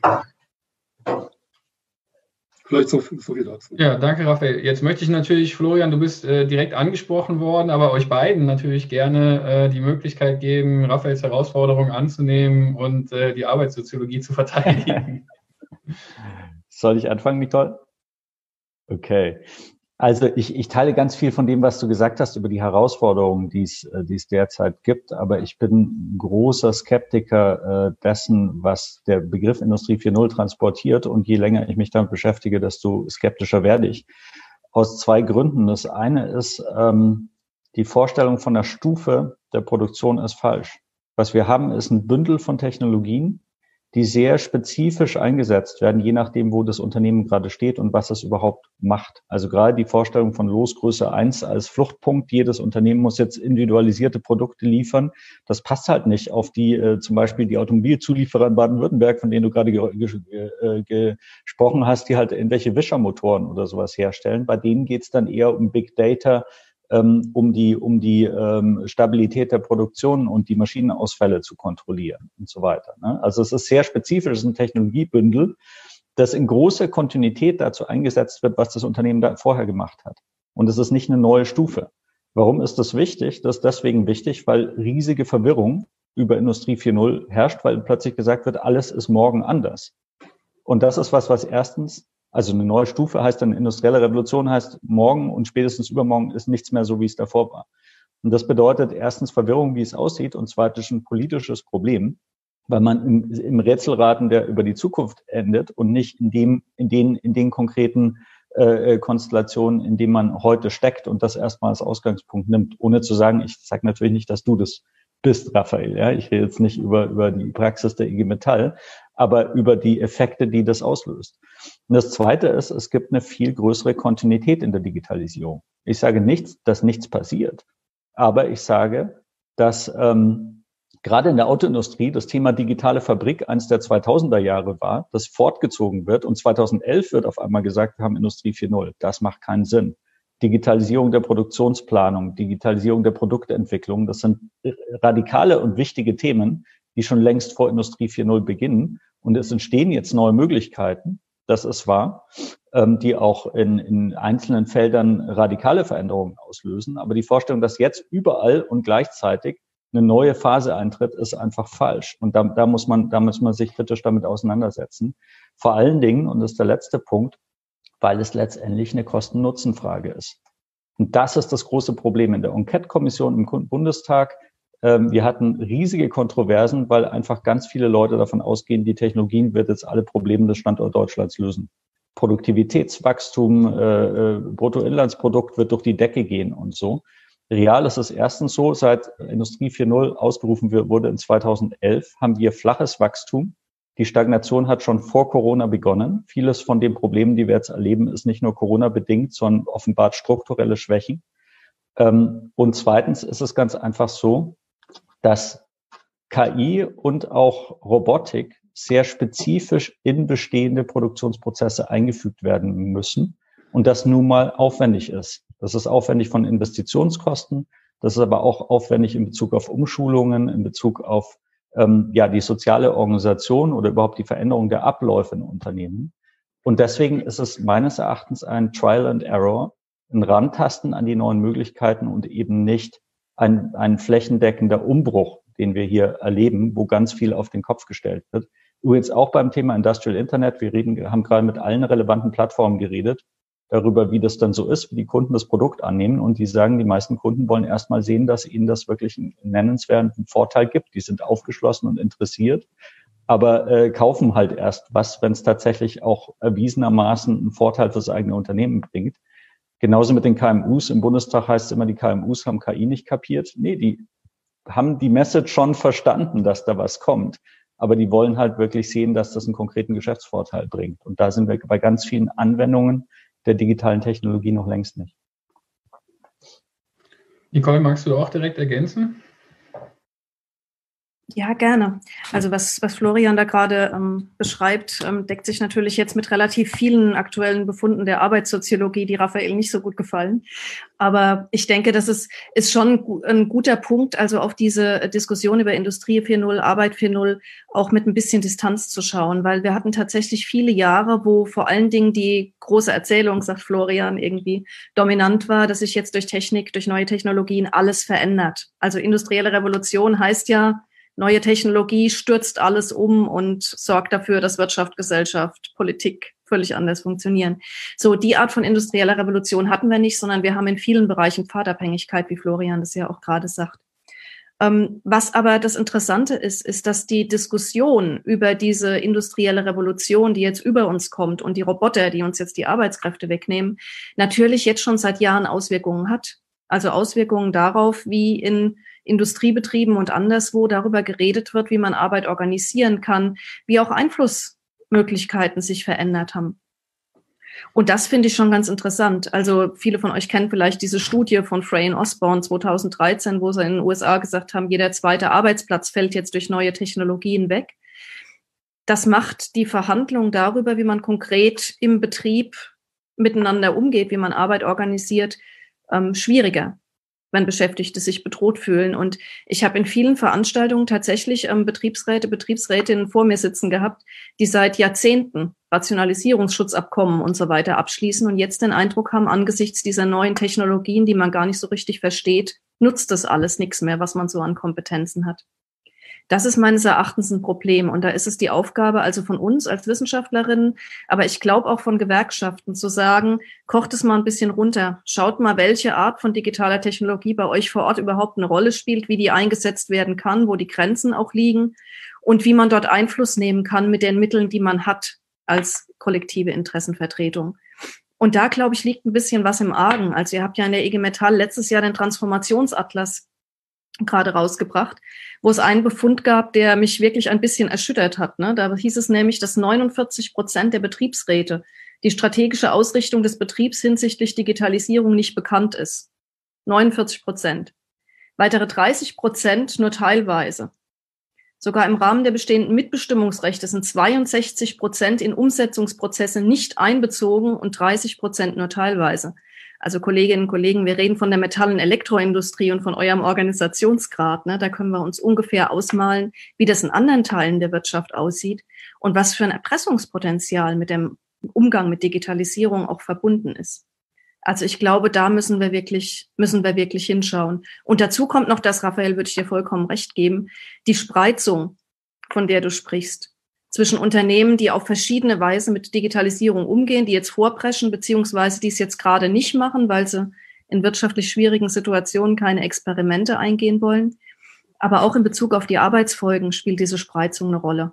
Also Sophie untersucht ja jetzt seit Jahrzehnten die Frage, was in so Schüben von technologischer Rationalisierung passiert und wir finden immer die Beschäftigtengruppen, die als Rationalisierungsgewinner dann bezeichnet werden, ne, wo Arbeit interessanter und komplexer und autonomer wird und die anderen, wo eben Kontrolle und kleinteilige Steuerung zunimmt. Und das ist meines Erachtens auch eine Herausforderung für Gewerkschaften, mit denen wir jetzt gerade umgehen müssen. Also insofern interessante Zeiten, die wir da vor uns haben. Und offenbar ist das ja ein Fluch. Ne? Ähm, in einem chinesischen Sprichwort sagt jedenfalls Eric Hobsbawm, mögest du interessante Zeiten erleben, ist kein positiver Wunsch. Da ihr euch gerade so wunderbar die Bälle zuspielt, würde ich da gar nicht groß zwischengehen wollen, sondern Raphael direkt an dich die Herausforderungen, vor denen wir da als Gewerkschaft offensichtlich stehen, nochmal zurückgeben wollen. Also ich glaube, ähm, um vielleicht nochmal auf Nicole und äh, Florian in dieser eher akademischen Debatte zu antworten, ähm, wir sind uns bei dem Begriff wahrscheinlich einig. Äh, mir geht es aber nicht um den Begriff und mir geht es auch nicht um Konzept. Also mir geht es um das, was ich in den Betrieben erlebe und äh, was, mit was, mit welchen Themen dort die Betriebsräte konfrontiert werden. Und das ist nun mal so, dass äh, Industrie 4.0 in den Betrieben da ist. Äh, vor allen Dingen, wie gesagt, momentan auf der Ebene der Wertschöpfungsprozesse, die sehr systematisch digitalisiert werden. Ähm, da kommt dann auch das Thema Lean und Industrie 4.0 in einer Kombination ähm, hervor. Ähm, und ähm, es gibt kein Unternehmen, das einen Masterplan hat. Es gibt auch übrigens keinen Masterplan für Industrie 4.0, sondern ähm, das wird sehr, sehr betriebsspezifisch eingesetzt oder umgesetzt. Und ähm, das macht ja gerade die Schwierigkeit aus, ähm, das dann betrieblich zu gestalten. Äh, und ähm, ihr habt natürlich recht, das ist unsere originäre Gestaltungsaufgabe. Aber die Ergebnisse des Transformationsatlases, die Nicole gerade zitiert hat, waren ja auch für uns ein Stück weit ein Weckruf zu sagen, wir müssen die Sensibilität ähm, auf Betriebsratsseite oder auf Arbeitnehmerseite für diese Themen erhöhen, äh, weil unsere Leute die Wahrnehmung haben, es gibt keine Strategie. Wir dann aber feststellen, wenn wir etwas tiefer bohren, dass es sehr wohl eine Strategie gibt, äh, die dem Betriebsrat auch äh, formal zumindest bekannt ist, weil der Arbeitgeber immer mal wieder so scheibchenweise in der Betriebsvereinbarung abschließt, aber das große Gesamtbild eben ähm, nicht, äh, nicht bekannt ist. Und das ist dann unser Job, mit dem Betriebsrat äh, anfangen, dieses äh, Gesamtbild herzustellen, indem wir puzzeln, äh, indem wir sehr systematisch recherchieren, was passiert denn tatsächlich in den Betrieben ähm, und äh, welche, welche Software-Tools werden genutzt, was steckt, was steckt hinter der Software, äh, welche Veränderungen sind damit ähm, induziert und so weiter. Und am Ende haben wir dann, äh, wenn es erfolgreich war, ziemlich gutes äh, Bild von der Digitalisierungsstrategie in einem Unternehmen. Das haben wir jetzt für den großen Automobilzulieferer so gemacht, in einer sehr detaillierten äh, Kleinarbeit. Ähm, aber jetzt kann der Betriebsrat dort natürlich ganz anders reagieren, weil er auf einmal auch nicht nur ähm, die konkrete Anwendung als Softwareanwendung auf dem Tisch hat, sondern die Gesamtstrategie sieht und auch versteht, wie das die Wertschöpfung, übrigens äh, in dem Fall auch die globale Wertschöpfung dann nachhaltig verändern wird. Und dann kann man, wenn man das weiß, sich Gedanken machen, okay, an welchem Prozess muss ich denn da jetzt rein als Betriebsrat mit Unterstützung der EG Metall? Wie können wir da die Beschäftigten äh, informieren und beteiligen? Weil die sind ja am Ende diejenigen, die das Ganze ausbaden müssen. Ähm, wie kriegen wir gute Regelungen hin? Was sind überhaupt unsere, unsere Regelungsinstrumente, unsere Handlungsfelder, die wir da betrachten können? Und das ist der Job, den wir machen äh, in vielen Betrieben. Und das sind nicht nur die großen, das sind auch viele kleine. Die Kleinen stehen vor ganz anderen Herausforderungen. Äh, wir kriegen oftmals Anfragen aus Betrieben von Seiten des Betriebsrats, äh, ob es nicht eine Chance gibt, durch Digitalisierung die extrem schlechten Prozesse in dem Laden, und schlechte Prozesse heißt immer schlechte Arbeitsbedingungen, ähm, die schlechten Prozesse in dem Laden vielleicht mit Hilfe von Digitalisierung zu verbessern. Und das sind dann natürlich Projekte, die wir uns auch anschauen und da überlegen, wie kann man denn beispielsweise einen Standort XY ähm, durch Digitalisierung retten. Also wie können wir den Standort sichern durch intelligente Digitalisierungsmaßnahmen, ähm, die dann auch die Arbeitsbedingungen der Beschäftigten verbessern. Und da haben wir durchaus erfolgreiche Projekte. Siemens Tübingen hat im letzten Jahr damit den Betriebsrätepreis gewonnen. Ähm, die haben es tatsächlich geschafft, ihren Standort zu sichern durch Digitalisierung. Und ähm, das äh, versuchen wir gerade auch an anderen äh, Standorten, äh, nicht nur in der Automobilindustrie, sondern auch im Maschinenbau, ähm, dann zu unterstützen. Aber ich glaube, Danke. genau das wollten wir sagen, Raphael. Also das ist keine akademische Diskussion in dem Zusammenhang, sondern die Frage ist, ob du hinter dieses Schreckgespenst Industrie 4.0 kommen kannst. Was du beschreibst, also analysieren, was wird konkret eingesetzt und wie kann man mit diesen Technologien im Unternehmen umgehen, das ist, glaube ich, absolut der richtige Weg. Und dass man da jetzt langsam einen Schritt weiterkommt, das ist ja eine wirklich gute Nachricht. Also das hilft auch, diese Ohnmachtsgefühle ein bisschen zu bekämpfen. Mhm. Ja, ich würde das auch nochmal, eine vielleicht ganz persönliche Einschätzung, jetzt auch mal außerhalb der Rolle des Moderators hier, äh, auch unterstützen aus meiner Arbeit aus den Seminaren. Also ich erlebe sehr oft Teilnehmer, die auch in die Seminare kommen, mit der Frage, was ist überhaupt Industrie 4.0? Und ich muss denen ganz oft dann sagen, das ist eigentlich erstmal egal, weil ihr euch vor allen Dingen fragen müsst, was ist bei euch in den Betrieben los? Und ob das dann Industrie 4.0 heißt oder irgendwas ganz anderes ist, das ist eigentlich für euch erstmal ganz unerheblich. Und dann stelle ich manchmal die Frage auch zurück, ja, was, was habt ihr denn davon, wenn ihr dann wisst, was Industrie 4.0 ist? Dann wisst ihr immer noch nicht, was ihr tun sollt. Ja? Also dann wisst ihr nur, wie es heißt. Und ich glaube, das ist genauso das, was ihr jetzt euch auch so gegenseitig gerade bestätigt habt eigentlich. Es kommt eben darauf an, in den Betrieben zu schauen. Jetzt hast du, Raphael, aber einen ganz interessanten Punkt angesprochen äh, und ich habe das auch in der Diskussion vorher schon das eine oder andere Mal so ein bisschen wahrgenommen. Digitalisierung als Standortfaktor. Ja, äh, also das heißt, die Frage, ähm, die sich für mich daran anschließt, ist, ähm, wenn wir ein bisschen von, wir haben den einzelnen Arbeitsplatz äh, eingangs gehabt, wir haben jetzt auf die Betriebsebene ein bisschen gesteuert. Wenn wir den Blick noch ein bisschen größer machen und so ein bisschen auf den Industriestandort schauen, wie äh, glaubt ihr denn, ist da die Entwicklung für den Industriestandort Deutschland in den nächsten Jahren und welche Rolle wird die Digitalisierung dabei spielen? Ich würde es einfach mal offen in die Runde geben und wer zuerst zuckt, gewinnt. Ich zuck zuerst, weil ich wollte noch zu der Sache davor was sagen. Ja. Ähm, wo ich nämlich Raphael auch äh, recht gebe, ist sozusagen der, der Begriff Industrie 4.0 hilft natürlich schon äh, dabei, sich mit den einzelnen Technologien, die dahinter stecken, zu beschäftigen und ein Verständnis zu entwickeln. Und das ist total richtig, dass aus Betriebsratsperspektive, das höre ich auch oft, äh, dass einfach wahnsinnig schwierig ist, sich ein Bild davon zu machen, was da eigentlich passiert zugleich diese ganze Ebene der Innovations, äh, Innovationsorientierung des Unternehmens immer wichtiger wird im Konkurrenzkampf. Das ist ja längst nicht mehr so, dass wir über Kosten oder sonst irgendwas alleine reden, sondern die strategische Positionierung der Betriebsrat sich auch damit auskennen soll. Und dann hat man jetzt noch ein Thema wie KI, was ähm, bedeutet, dass die ganze Technologiegestaltung, also die, also nicht nur, nicht nur, wie setzt man jetzt die Technologie ein, wie so ein Instrument, dass man sich wie eine Maschine, die man in Betrieb stellt, sondern eben die, wie, wie soll überhaupt diese KI äh, äh, designt sein und so weiter wichtig werden und die KI sich im Lauf der Nutzung auch noch selbst verändert, weil sie aus den Daten lernt. Also da kommen unglaubliche Themen auf, auf Betriebsräte zu, die einfach wirklich sehr komplex sind. Und insofern äh, geht es jetzt nicht darum zu sagen, hier wir wir haben jetzt kein Problem mit dem technischen Wandel und das ist jetzt alles nicht so wild. Es geht mir schon darum zu sagen, es ist jetzt nicht alles revolutionär und das ist nicht alles auch so schnell, wie oft erzählt wird. Aber die Herausforderungen sind riesig, das zu verstehen. Die Standortfrage sage ich vielleicht später was, sonst rede ich zu lang. Könnt ihr erstmal.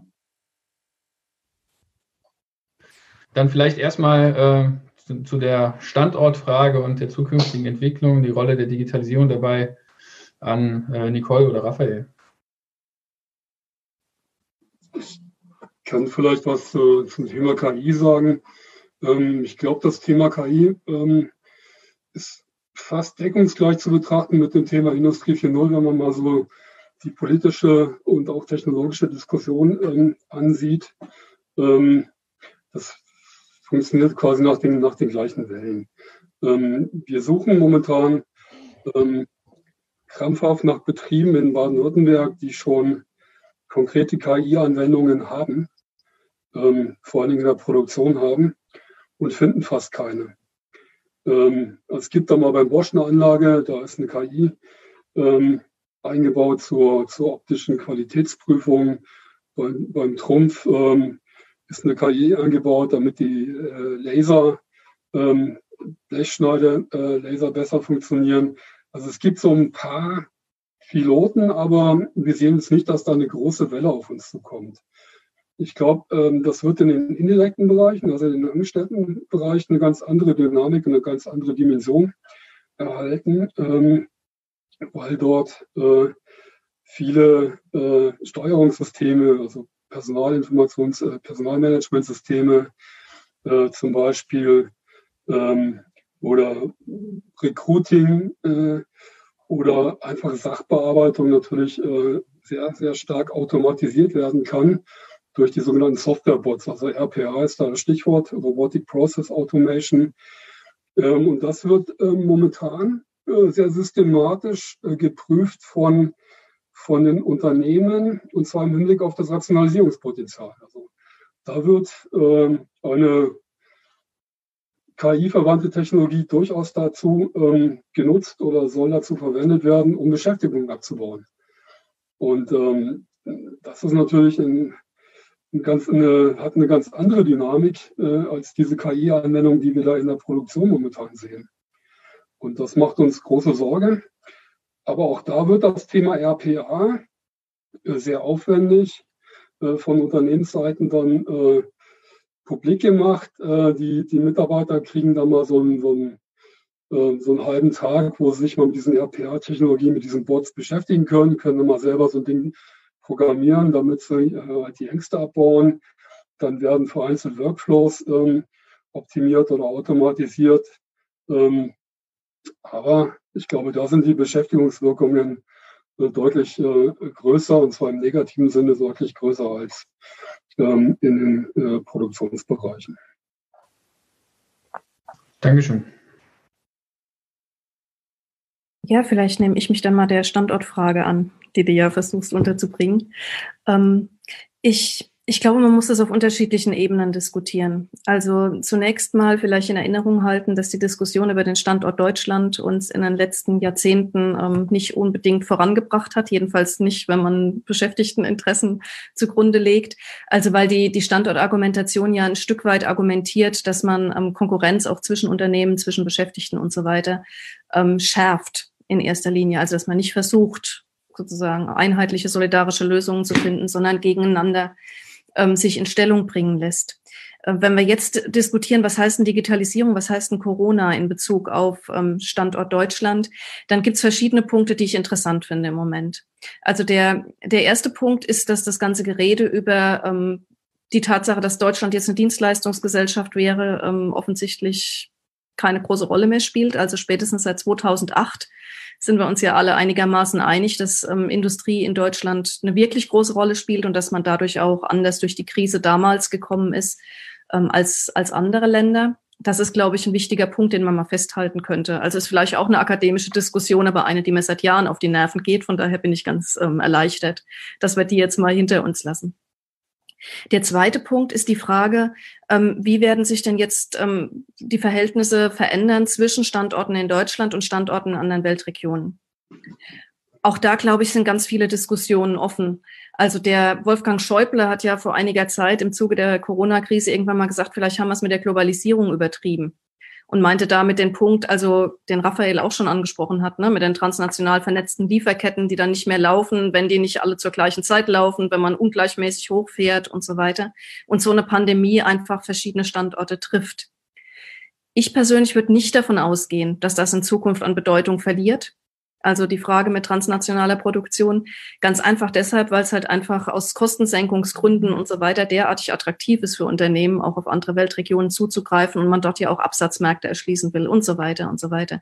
Also ich sehe im Moment eigentlich nicht das, was mit einer Renationalisierung zu tun haben wegen Corona. Ich würde erwarten, dass sich die Vernetzung fortsetzt, dass aber vielleicht einfach die Unterschiede wachsen also weil wir ja sehen, dass die Corona-Pandemie in Ländern, die weniger reich sind, die weniger starkes öffentliches Gesundheitswesen zum Beispiel haben, auch deutlich stärker zuschlägt.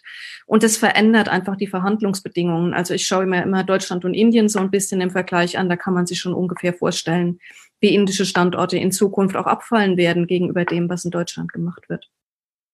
Der dritte Punkt ist, wenn wir nur mal über Standort Deutschland reden, dann ist aus unserer Diskussion heute schon ganz gut zu entnehmen, dass es den eigentlich auch nicht gibt, ne? sondern dass wir es mit sehr differenzierten Zuständen zu tun haben. Sehr unterschiedliche Unternehmenskonstellationen, die jetzt auch in der Krise ganz unterschiedliche Möglichkeiten haben, auf die Krise zu reagieren. Und auch da wäre meine Erwartung, dass sich das zuspitzt. Also über die großen ähm, ähm, Kernunternehmen und die Zulieferer haben wir vorhin schon gesprochen. Das ähm, ist offensichtlich, dass in der Transformation da die Machtunterschiede zunehmen und man auch gucken muss, wie sich das, wie sich die Beziehungen verändern, was das auch für Beschäftigte bedeutet und wie man deren Interessen ähm, überhaupt noch vertreten kann, von gewerkschaftlicher Seite auch, was man natürlich muss. Und allerletzter Punkt, ähm, wenn wir dann mal so tun, als gäbe es einen Standort Deutschland, dann wird, glaube ich, jetzt durch Corona einigermaßen deutlich, dass wir nicht nur über Industriestrukturen reden, nicht nur über Unternehmensstrukturen reden, sondern der Fakt, dass die Frage, wie gut ein Gesundheitswesen funktioniert, wie stark der öffentliche Dienst ist, ähm, wie, also akademisch formuliert, die Reproduktion von Arbeitskraft organisiert wird, also wie Leute ähm, die Erziehung ihrer Kinder, ähm, ihre Nahrungsmittelversorgung, all das organisieren können, die Pflegen, Pflege für die Alte organisieren können, einen direkten Einfluss darauf hat, wie Standort Deutschland dann eben auch funktioniert und wie Industrieproduktion aussehen kann. Und ich hoffe, dass wir das schaffen, jetzt in der Situation, wo ja alle sagen, es kann alles nicht so bleiben wie vor der Krise, auch stärker zusammenzudenken und da über größere Lösungen nachzudenken miteinander. Ich wollte auch noch was zu dem Thema sagen, wenn noch Zeit ja, ist. Ich genau, nicht, die, das nehmen wir noch aussieht. mit und ja. dann habe ich noch zwei Dinge, die ja von den Zuschauern auch noch reingekommen sind. Okay, und dann okay. bewegen wir uns so langsam in Richtung Schlussrunde. Also ich glaube, es gibt zwei Themen bei dieser Debatte. Das eine ist bei, beim Standort, es gibt diesen globalen Wettlauf. Ähm, und wie geht man damit um? Das ist so eine ganz praktische, pragmatische Perspektive. Und das andere ist eine politische Perspektive wo will man denn eigentlich hin? Weil es auf Dauer nicht reichen wird, einfach nur einen Wettlauf mitzumachen und zu versuchen, Erster zu sein gegenüber dem Zweiten, weil das ja irgendwie so ein, so ein, äh, ja, wie soll man sagen, so ein Hamsterrad ist. Und das ist gerade in Bezug auf die Digitalisierung wichtig, weil Deutschland ist jetzt nicht ein Opfer dieser Entwicklung, sondern Treiber. Deutschland setzt, die deutsche Industrie setzt ja andere Standorte auch unter Druck und die Standorte wiederum uns und so weiter und so fort. Also es ist sozusagen nicht so, dass, dass wir nur reaktiv ähm, äh, versuchen, vorne zu bleiben, sondern auch den Druck auf andere erhöhen, ähm, in der Konkurrenz mitzuziehen. Okay, aber was heißt das jetzt alle? Also ich glaube, ähm, in vielen, äh, in vielen Feldern ist Deutschland relativ stark aus, aufgestellt. Das reflektiert jetzt auf eine Art und Weise auch der Begriff Industrie 4.0, auch wenn ich den vorhin kritisiert habe, dass sozusagen in der Kompetenz der fertigungsbezogenen digitalen Technik dann sehr große, äh, sehr großen, äh, ja, sehr große Kompetenz gibt und in vielen Feldern auch einen Vorsprung gegenüber anderen Playern. Trotzdem ist es so, dass es einen großen Veränderungsdruck gibt, einfach weil in vielen Segmenten man merkt, dass der Kostendruck in äh, bestimmten Produktkategorien zunimmt. Also gerade im Maschinenbau ist es klar, dass zum Beispiel chinesische Wettbewerber in der Qualität immer besser werden, gleichzeitig im Preis noch drunter sind. Und wenn die Unternehmen sich nicht neu erfinden, sprich in die Bereiche digitale Services äh, gehen, neue Geschäftsmodelle aufsetzen, dann sieht's halt schlecht aus. Und auf dem Feld ist die deutsche Industrie jetzt nicht so wahnsinnig stark, weil ich sage jetzt mal, das Thema Geschäftsmodelle auch durch die, möglicherweise durch die Industrie 4.0 Orientierung erstmal untergeordnet war. Das ist natürlich jetzt Teil davon, aber erstmal war es sehr stark produktionstechnisch orientiert und nicht so sehr auf äh, Geschäftsmodelle. Zweitens, da die Schwäche auftaucht, dass man keine originären IT-Unternehmen haben, außer, äh, hat, außer SAP äh, und ein paar anderen, die in einer ähnlichen Weise, ähm, sage ich mal, ähm, in äh, neue Geschäftsmodelle und auch die, das, das IT- und KI-Know-how mitbringen, wie das jetzt eben die amerikanischen Internetgiganten haben. Und das ist ein, äh, das ist ein Problem. Das heißt nicht, dass ich glaube, dass die amerikanische oder die chinesische Industrie den Standort Deutschland aufrollen, wie es jetzt manchmal gesagt wurde bei der Kooperation von Amazon mit Siemens und, äh, und VW, dass jetzt quasi Amazon VW schluckt und so. Das ist nicht der Fall, aber das bedeutet, dass es einfach ähm, ein strategisches Dilemma ist in der deutschen, äh, in der deutschen Wirtschaft. Aber jetzt mal, okay, diese pragmatische Ebene beiseite gelassen, wo wollen wir eigentlich hin? Und da ist die, die Situation die, die Position als Exportweltmeister ist verwundbar. Es gibt eine stärkere Regionalisierung der Wertschöpfung, es gibt protektionistische Tendenzen und äh, es ist völlig natürlich, dass jetzt zum Beispiel Länder wie China immer mehr für sich selbst produzieren und nicht so stark deutsche Produkte abnehmen. Das heißt, da kann man auf die Dauer nicht verharren. Und wir haben letztendlich eine kompetitive oder eine wettbewerbliche Dynamik, die die Welt an den Rand des Abgrunds bringt, ökologisch. Das heißt, es muss eine, ein radikales Umsteuern auf sozial-ökologische Transformation geben. Gerade im Feld von KI diskutiere ich das jetzt jeden Tag im Bundestag gegen alle anderen Fraktionen und ganz viele andere, weil ich halt zeige, die Frage ist nicht, wie wir möglichst viel KI hinkriegen und in eine neue Materialschlacht reingehen, die einfach ein Ausdruck von dem besser, schneller, weiter ist, sondern inwiefern kann KI ein Mittel für einen sozial-ökologischen Umbau der Wirtschaftsweise sein. In eine ähnliche Richtung, wie Nicole das gesagt hat, stärker auf Daseinsvorsorge orientiert, aber auch ganz zentral eben zur Verhinderung des Klimawandels, eine Investition in Zukunftstechnologien.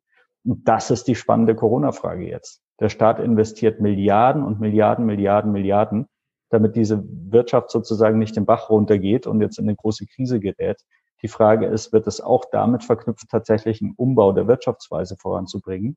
Oder bedeutet das letztendlich einfach nur Ab Abwrackprämie 2, sage ich mal, eine, eine, eine Krisenabsicherung äh, die sicher auch äh, in gewisser Weise ihre Berechtigung hat, aber nicht dazu führt, dass sich irgendwas ändert, sondern eigentlich eher, dass man das Alte konserviert, das einfach nicht nachhaltig ist, sowohl ökologisch gesehen als auch sozial auf die Dauer.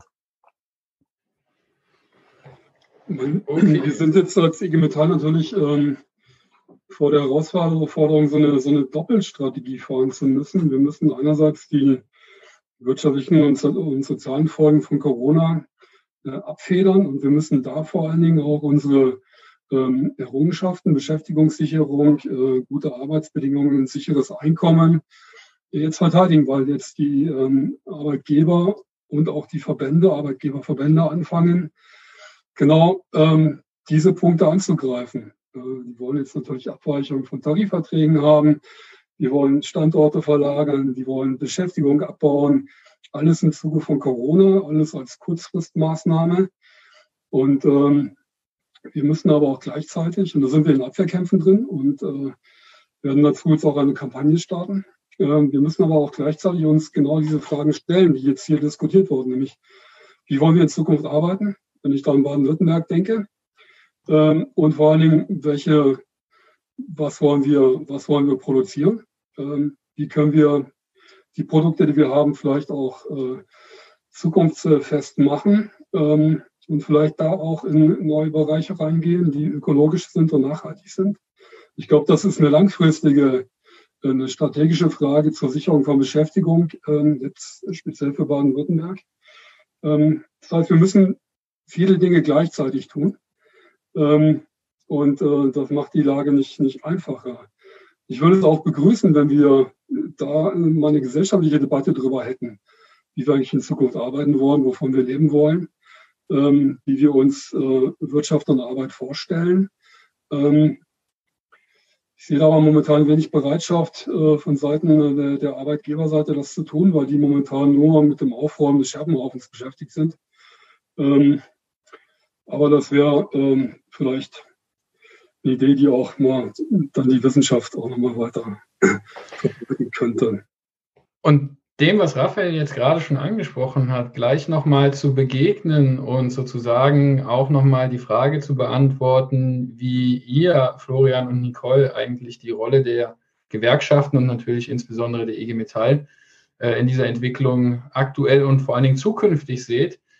Darüber dürft ihr jetzt nochmal während des zweiten Blocks von Eva nachdenken und dann würde ich euch nach diesem Block über ein kurzes, würde ich mich über ein kurzes Statement von euch zu dieser Frage nochmal freuen.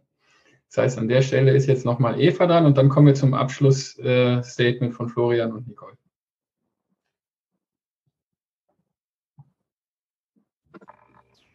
Eva, bist du soweit? Ah, Hallo. wunderbar.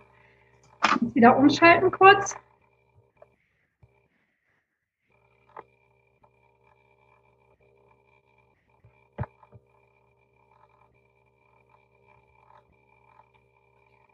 So, jetzt kommt der zweite Teil meiner Lesung. Viel Spaß. Meine Oma tröstete mich und kaufte mir eine neue Schildkröte. Im Moment, ich habe vergessen, die Sounds anzuschalten. So.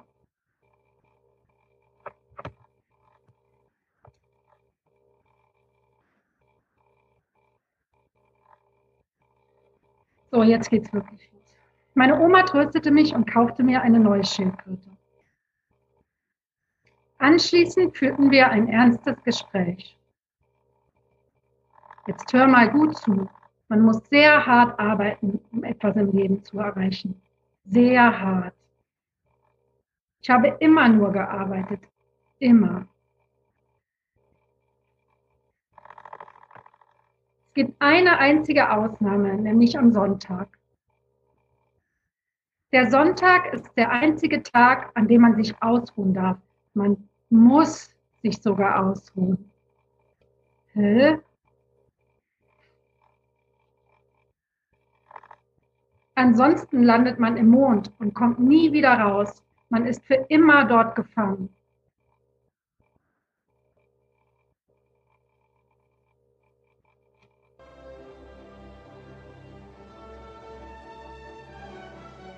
Cool, wie E.T.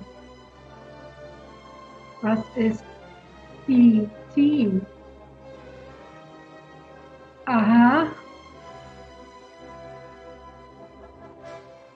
Die Geschichte hatte mit E.T. aber leider gar nichts zu tun. Sie geht so. Ein Mann ging am Sonntag in den Wald, haute sich Holz ab und trug es nach Hause. Im Wald begegnete ihm ein junger Mann in Sonntagskleidern, der in die Kirche wollte.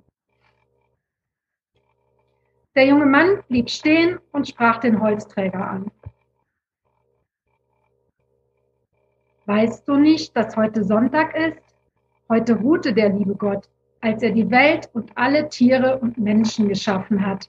Kennst du nicht das dritte Gebot? Du sollst den Feiertag ehren? Sonntag, was geht mich das an? Doch der junge Mann war in Wirklichkeit der liebe Gott. Er wurde sauer. So sollst du dein Holz ewig tragen. Weil dir der Sonntag so egal ist, musst du für immer Montag haben und dem Mond bleiben, als Warnung für alle, die den Sonntag mit Arbeit schänden.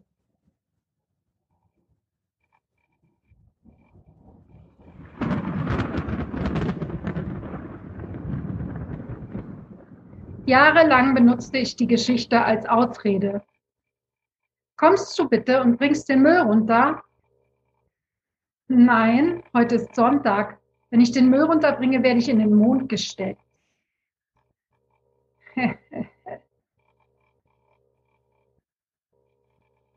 Meine Oma erzählte mir noch viel mehr seltsame Dinge. Zum Beispiel, dass meine Hand schwarz wird und abfällt, wenn ich ein Gummiband darum wickle und vergesse. Sie erzählte mir, dass ungetaufte Kinder verdammt sind und für immer im Limbus festhängen. Oder dass meine Augen schief stehen bleiben würden, wenn ich zu oft schiele. Sie erzählte mir, dass ihre Nachbarin, die rückblickend offenbar an einer Psychose litt, eine Hexe sei. Sie kommen bald, sie kommen, um mich zu holen. Meine Oma erzählte mir, dass ihr Mann, mein Opa, gestorben sei, weil er ein zu großes Herz hatte. So groß, dass es einfach nicht mehr in seinen Körper gepasst Sie erzählte auch, dass es kein Wunder war, dass Juden in Deutschland so gehasst wurden, weil ihnen angeblich das ganze Geld gehörte.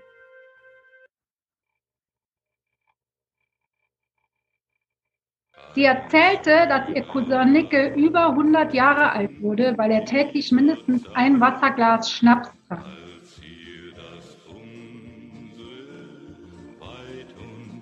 Eine Geschichte, die sie nur genau einmal erzählte, stimmte jedoch. Meine Oma arbeitete als Mädchen neben ihrer Arbeit auf dem heimischen Bauernhof bei Bürgerlichen im Haushalt. Sie arbeitete zwölf Stunden jeden Tag.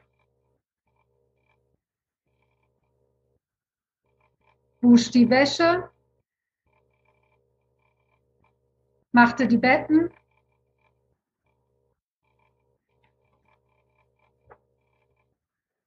kochte das Essen, schrubbte die Böden. Die schwächste Stelle vom ansonsten sehr gesunden Körper meiner Oma waren ihre Zähne.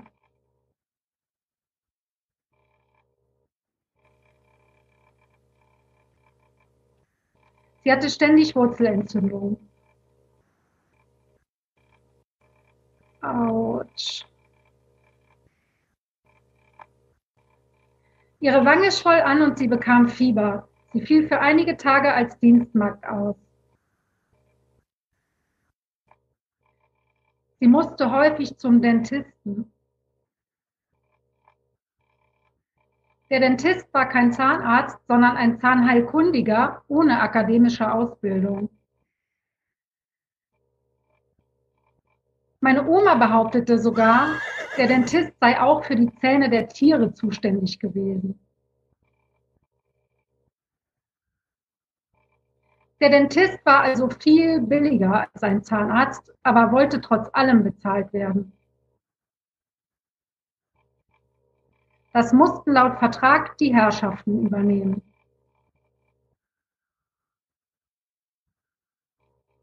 Nachdem sich der vierte Zahn entzündete, beschwerte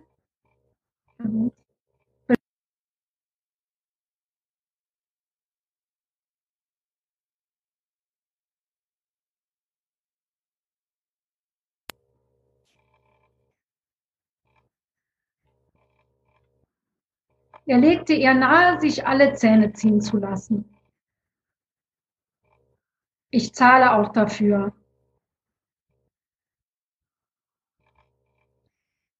Er war ein feiner Herr.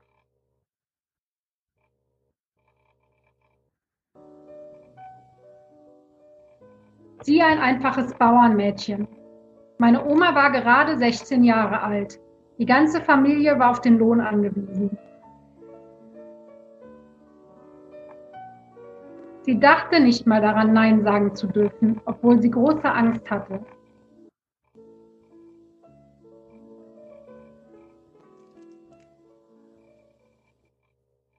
Ein Termin beim Dentisten wurde vereinbart. Und eine Woche später hatte meine Oma mit 16 Jahren keinen Zahn mehr. Schon am nächsten Tag schrubbte sie wieder die Böden. Und blieb zwei Monate zahnlos, bis ihr Gebiss fertig war.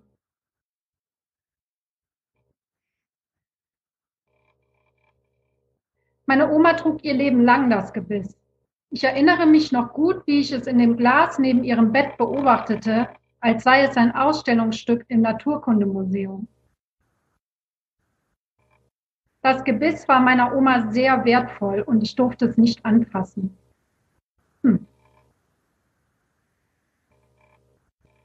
Als ich schon über 20 Jahre alt war, bekam sie endlich ein neues. Sie trug es ein paar Tage und nahm dann doch wieder das erste, bis sie starb. Sie meinte, dass es einfach am besten passt. Die Moral des Kapitals liegt in der Logik seines Kreislaufs. Karl Marx.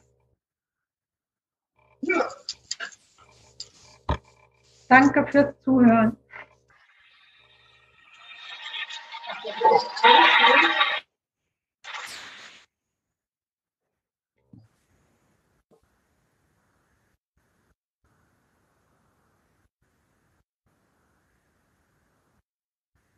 Ja, vielen Dank, liebe Eva, für ja. diese Einblicke in äh, die Arbeitswelt äh, deiner Jugend. Ähm, du hast schon gesagt, das ist Teil eines Buches, was demnächst erscheint. Naja, erscheint, es muss erstmal fertig werden. Okay, dass es dann bald fertig wird genau. und dann, und dann hoffentlich im Anschluss auch irgendwann erscheint. Ja, nächstes Jahr wird es erscheinen. Okay, freuen wir uns drauf. Vielen Dank. Bitte, gerne. So, dann, wie versprochen, kommen wir jetzt zur Schlussrunde. Raphael hatte ja schon so ein bisschen einen Ausblick gewagt und auch so die ein oder andere ähm, ja, strategische Ausrichtung der Gewerkschaften, äh, insbesondere die IG Metall natürlich, äh, auch angesprochen. Und ich hatte euch gebeten, euch ein paar Gedanken darum zu machen, was ihr denn jetzt sozusagen der IG Metall mit auf den Weg geben wollen würdet. Ich äh, würde einfach mal, Florian, weil du dein Mikro schon äh, eingeschaltet hast, äh, einfach mal an dich übergeben mit einem letzten Statement. Da müssen wir doch nicht lange nachdenken. Da denken wir doch jeden Tag drüber nach.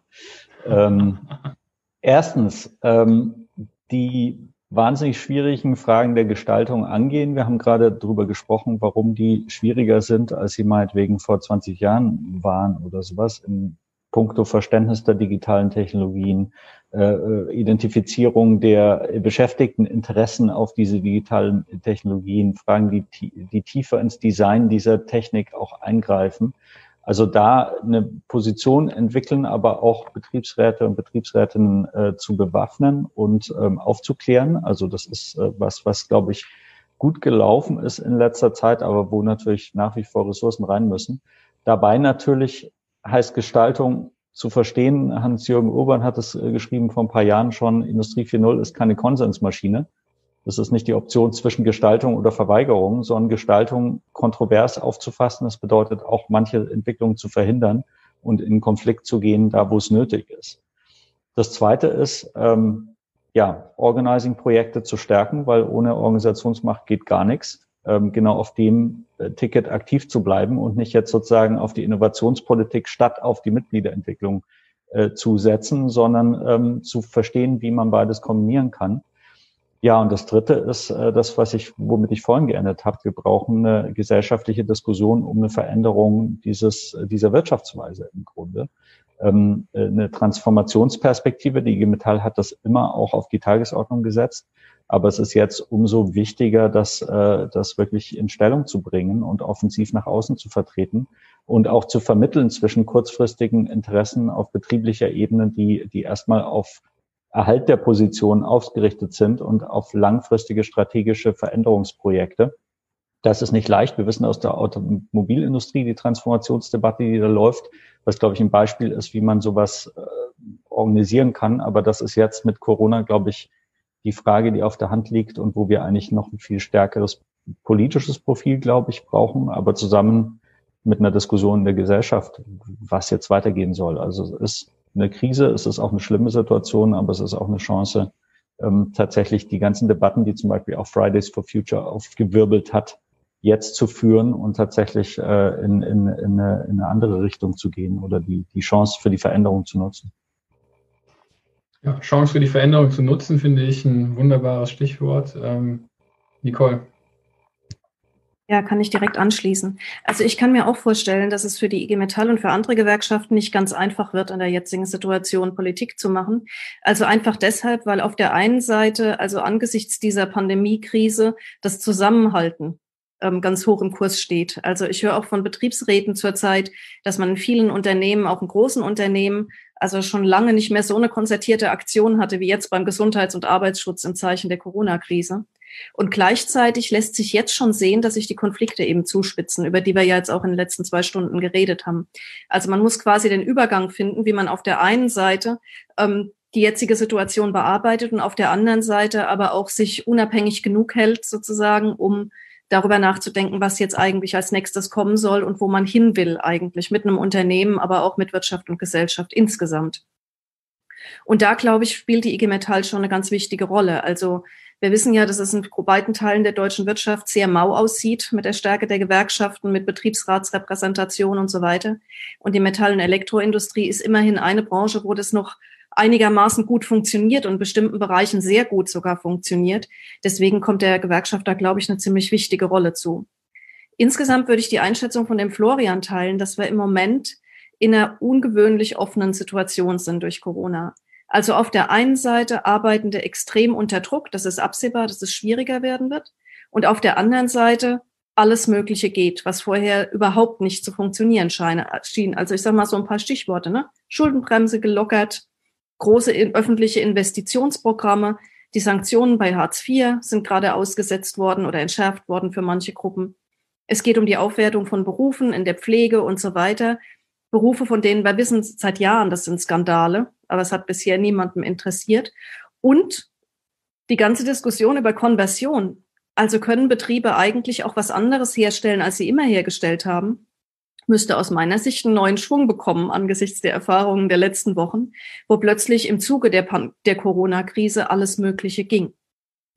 Gleichzeitig ist aber klar, das passiert in einer Situation, in der man nicht zurück kann zum Status quo. Weil der Status quo, um den es ja jetzt also, wenn man über neue, neue Normalität redet und sowas teilweise gehen soll, ist keiner, den man verteidigen könnte. Also auch da würde ich sagen, hat Florian die wesentlichen Stichworte genannt. Soziale Frage spitzt sich zu, soziale Ungleichheit nimmt ungeheuer zu, Prekarisierung von Beschäftigung, steigender Leistungsdruck, der krank macht und so weiter. Und auf der anderen Seite stellt die Entwicklung im Bereich der Ökologie die Lebensgrundlagen der Menschheit in Frage. Also die Frage ist, wo kommt man jetzt eigentlich hin? Und gut, meines Erachtens, wenn überhaupt was gut ist an dieser Corona-Krise, dann ist es das, dass es zeigt, die ganze Diskussion darüber aus den letzten Jahren, dass es keine Alternativen gibt, dass es nur Sachzwänge gibt, egal ob wir sie jetzt Globalisierung oder Digitalisierung nennen, die sind alle einigermaßen passé. Also wir haben in den letzten Wochen gesehen, was alles bewegt werden kann und wo überall neue Schwerpunkte gesetzt werden können. Und da denke ich, müssen wir ansetzen. Es gibt Alternativen, eine andere Arbeitswelt ist möglich. Und im Moment würde ich sagen, das kann nach hinten gehen, losgehen. Es muss nicht die Arbeitswelt sein, die uns vorschwebt. Aber jetzt ist ganz viel zu tun, damit es nicht passiert und damit man tatsächlich zu einer, zu einer solidarischeren und emanzipatorischen Arbeitswelt kommt. Ich möchte mich bei euch allen dreien sehr herzlich bedanken. Äh, nicht nur für das Schlusswort und die letzten Meldungen, sondern insgesamt für das, wie ich finde, ganz hervorragende Gespräch und den Austausch über das Thema Digitalisierung der Zukunft und die Zukunft der Arbeit. Danke euch für die Einschätzungen.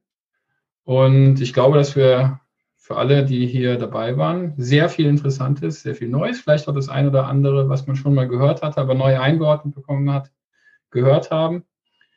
Ich ähm, ja, hoffe, dass wir uns in einem anderen Zusammenhang nochmal wiedersehen, würde mir sehr gut gefallen.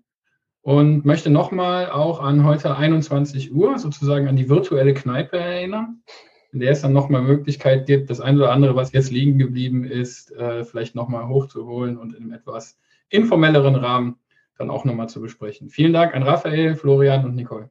Ja, vielen Dank an euch. Hat Spaß gemacht. Danke an euch. Bis bald mal live. Genau.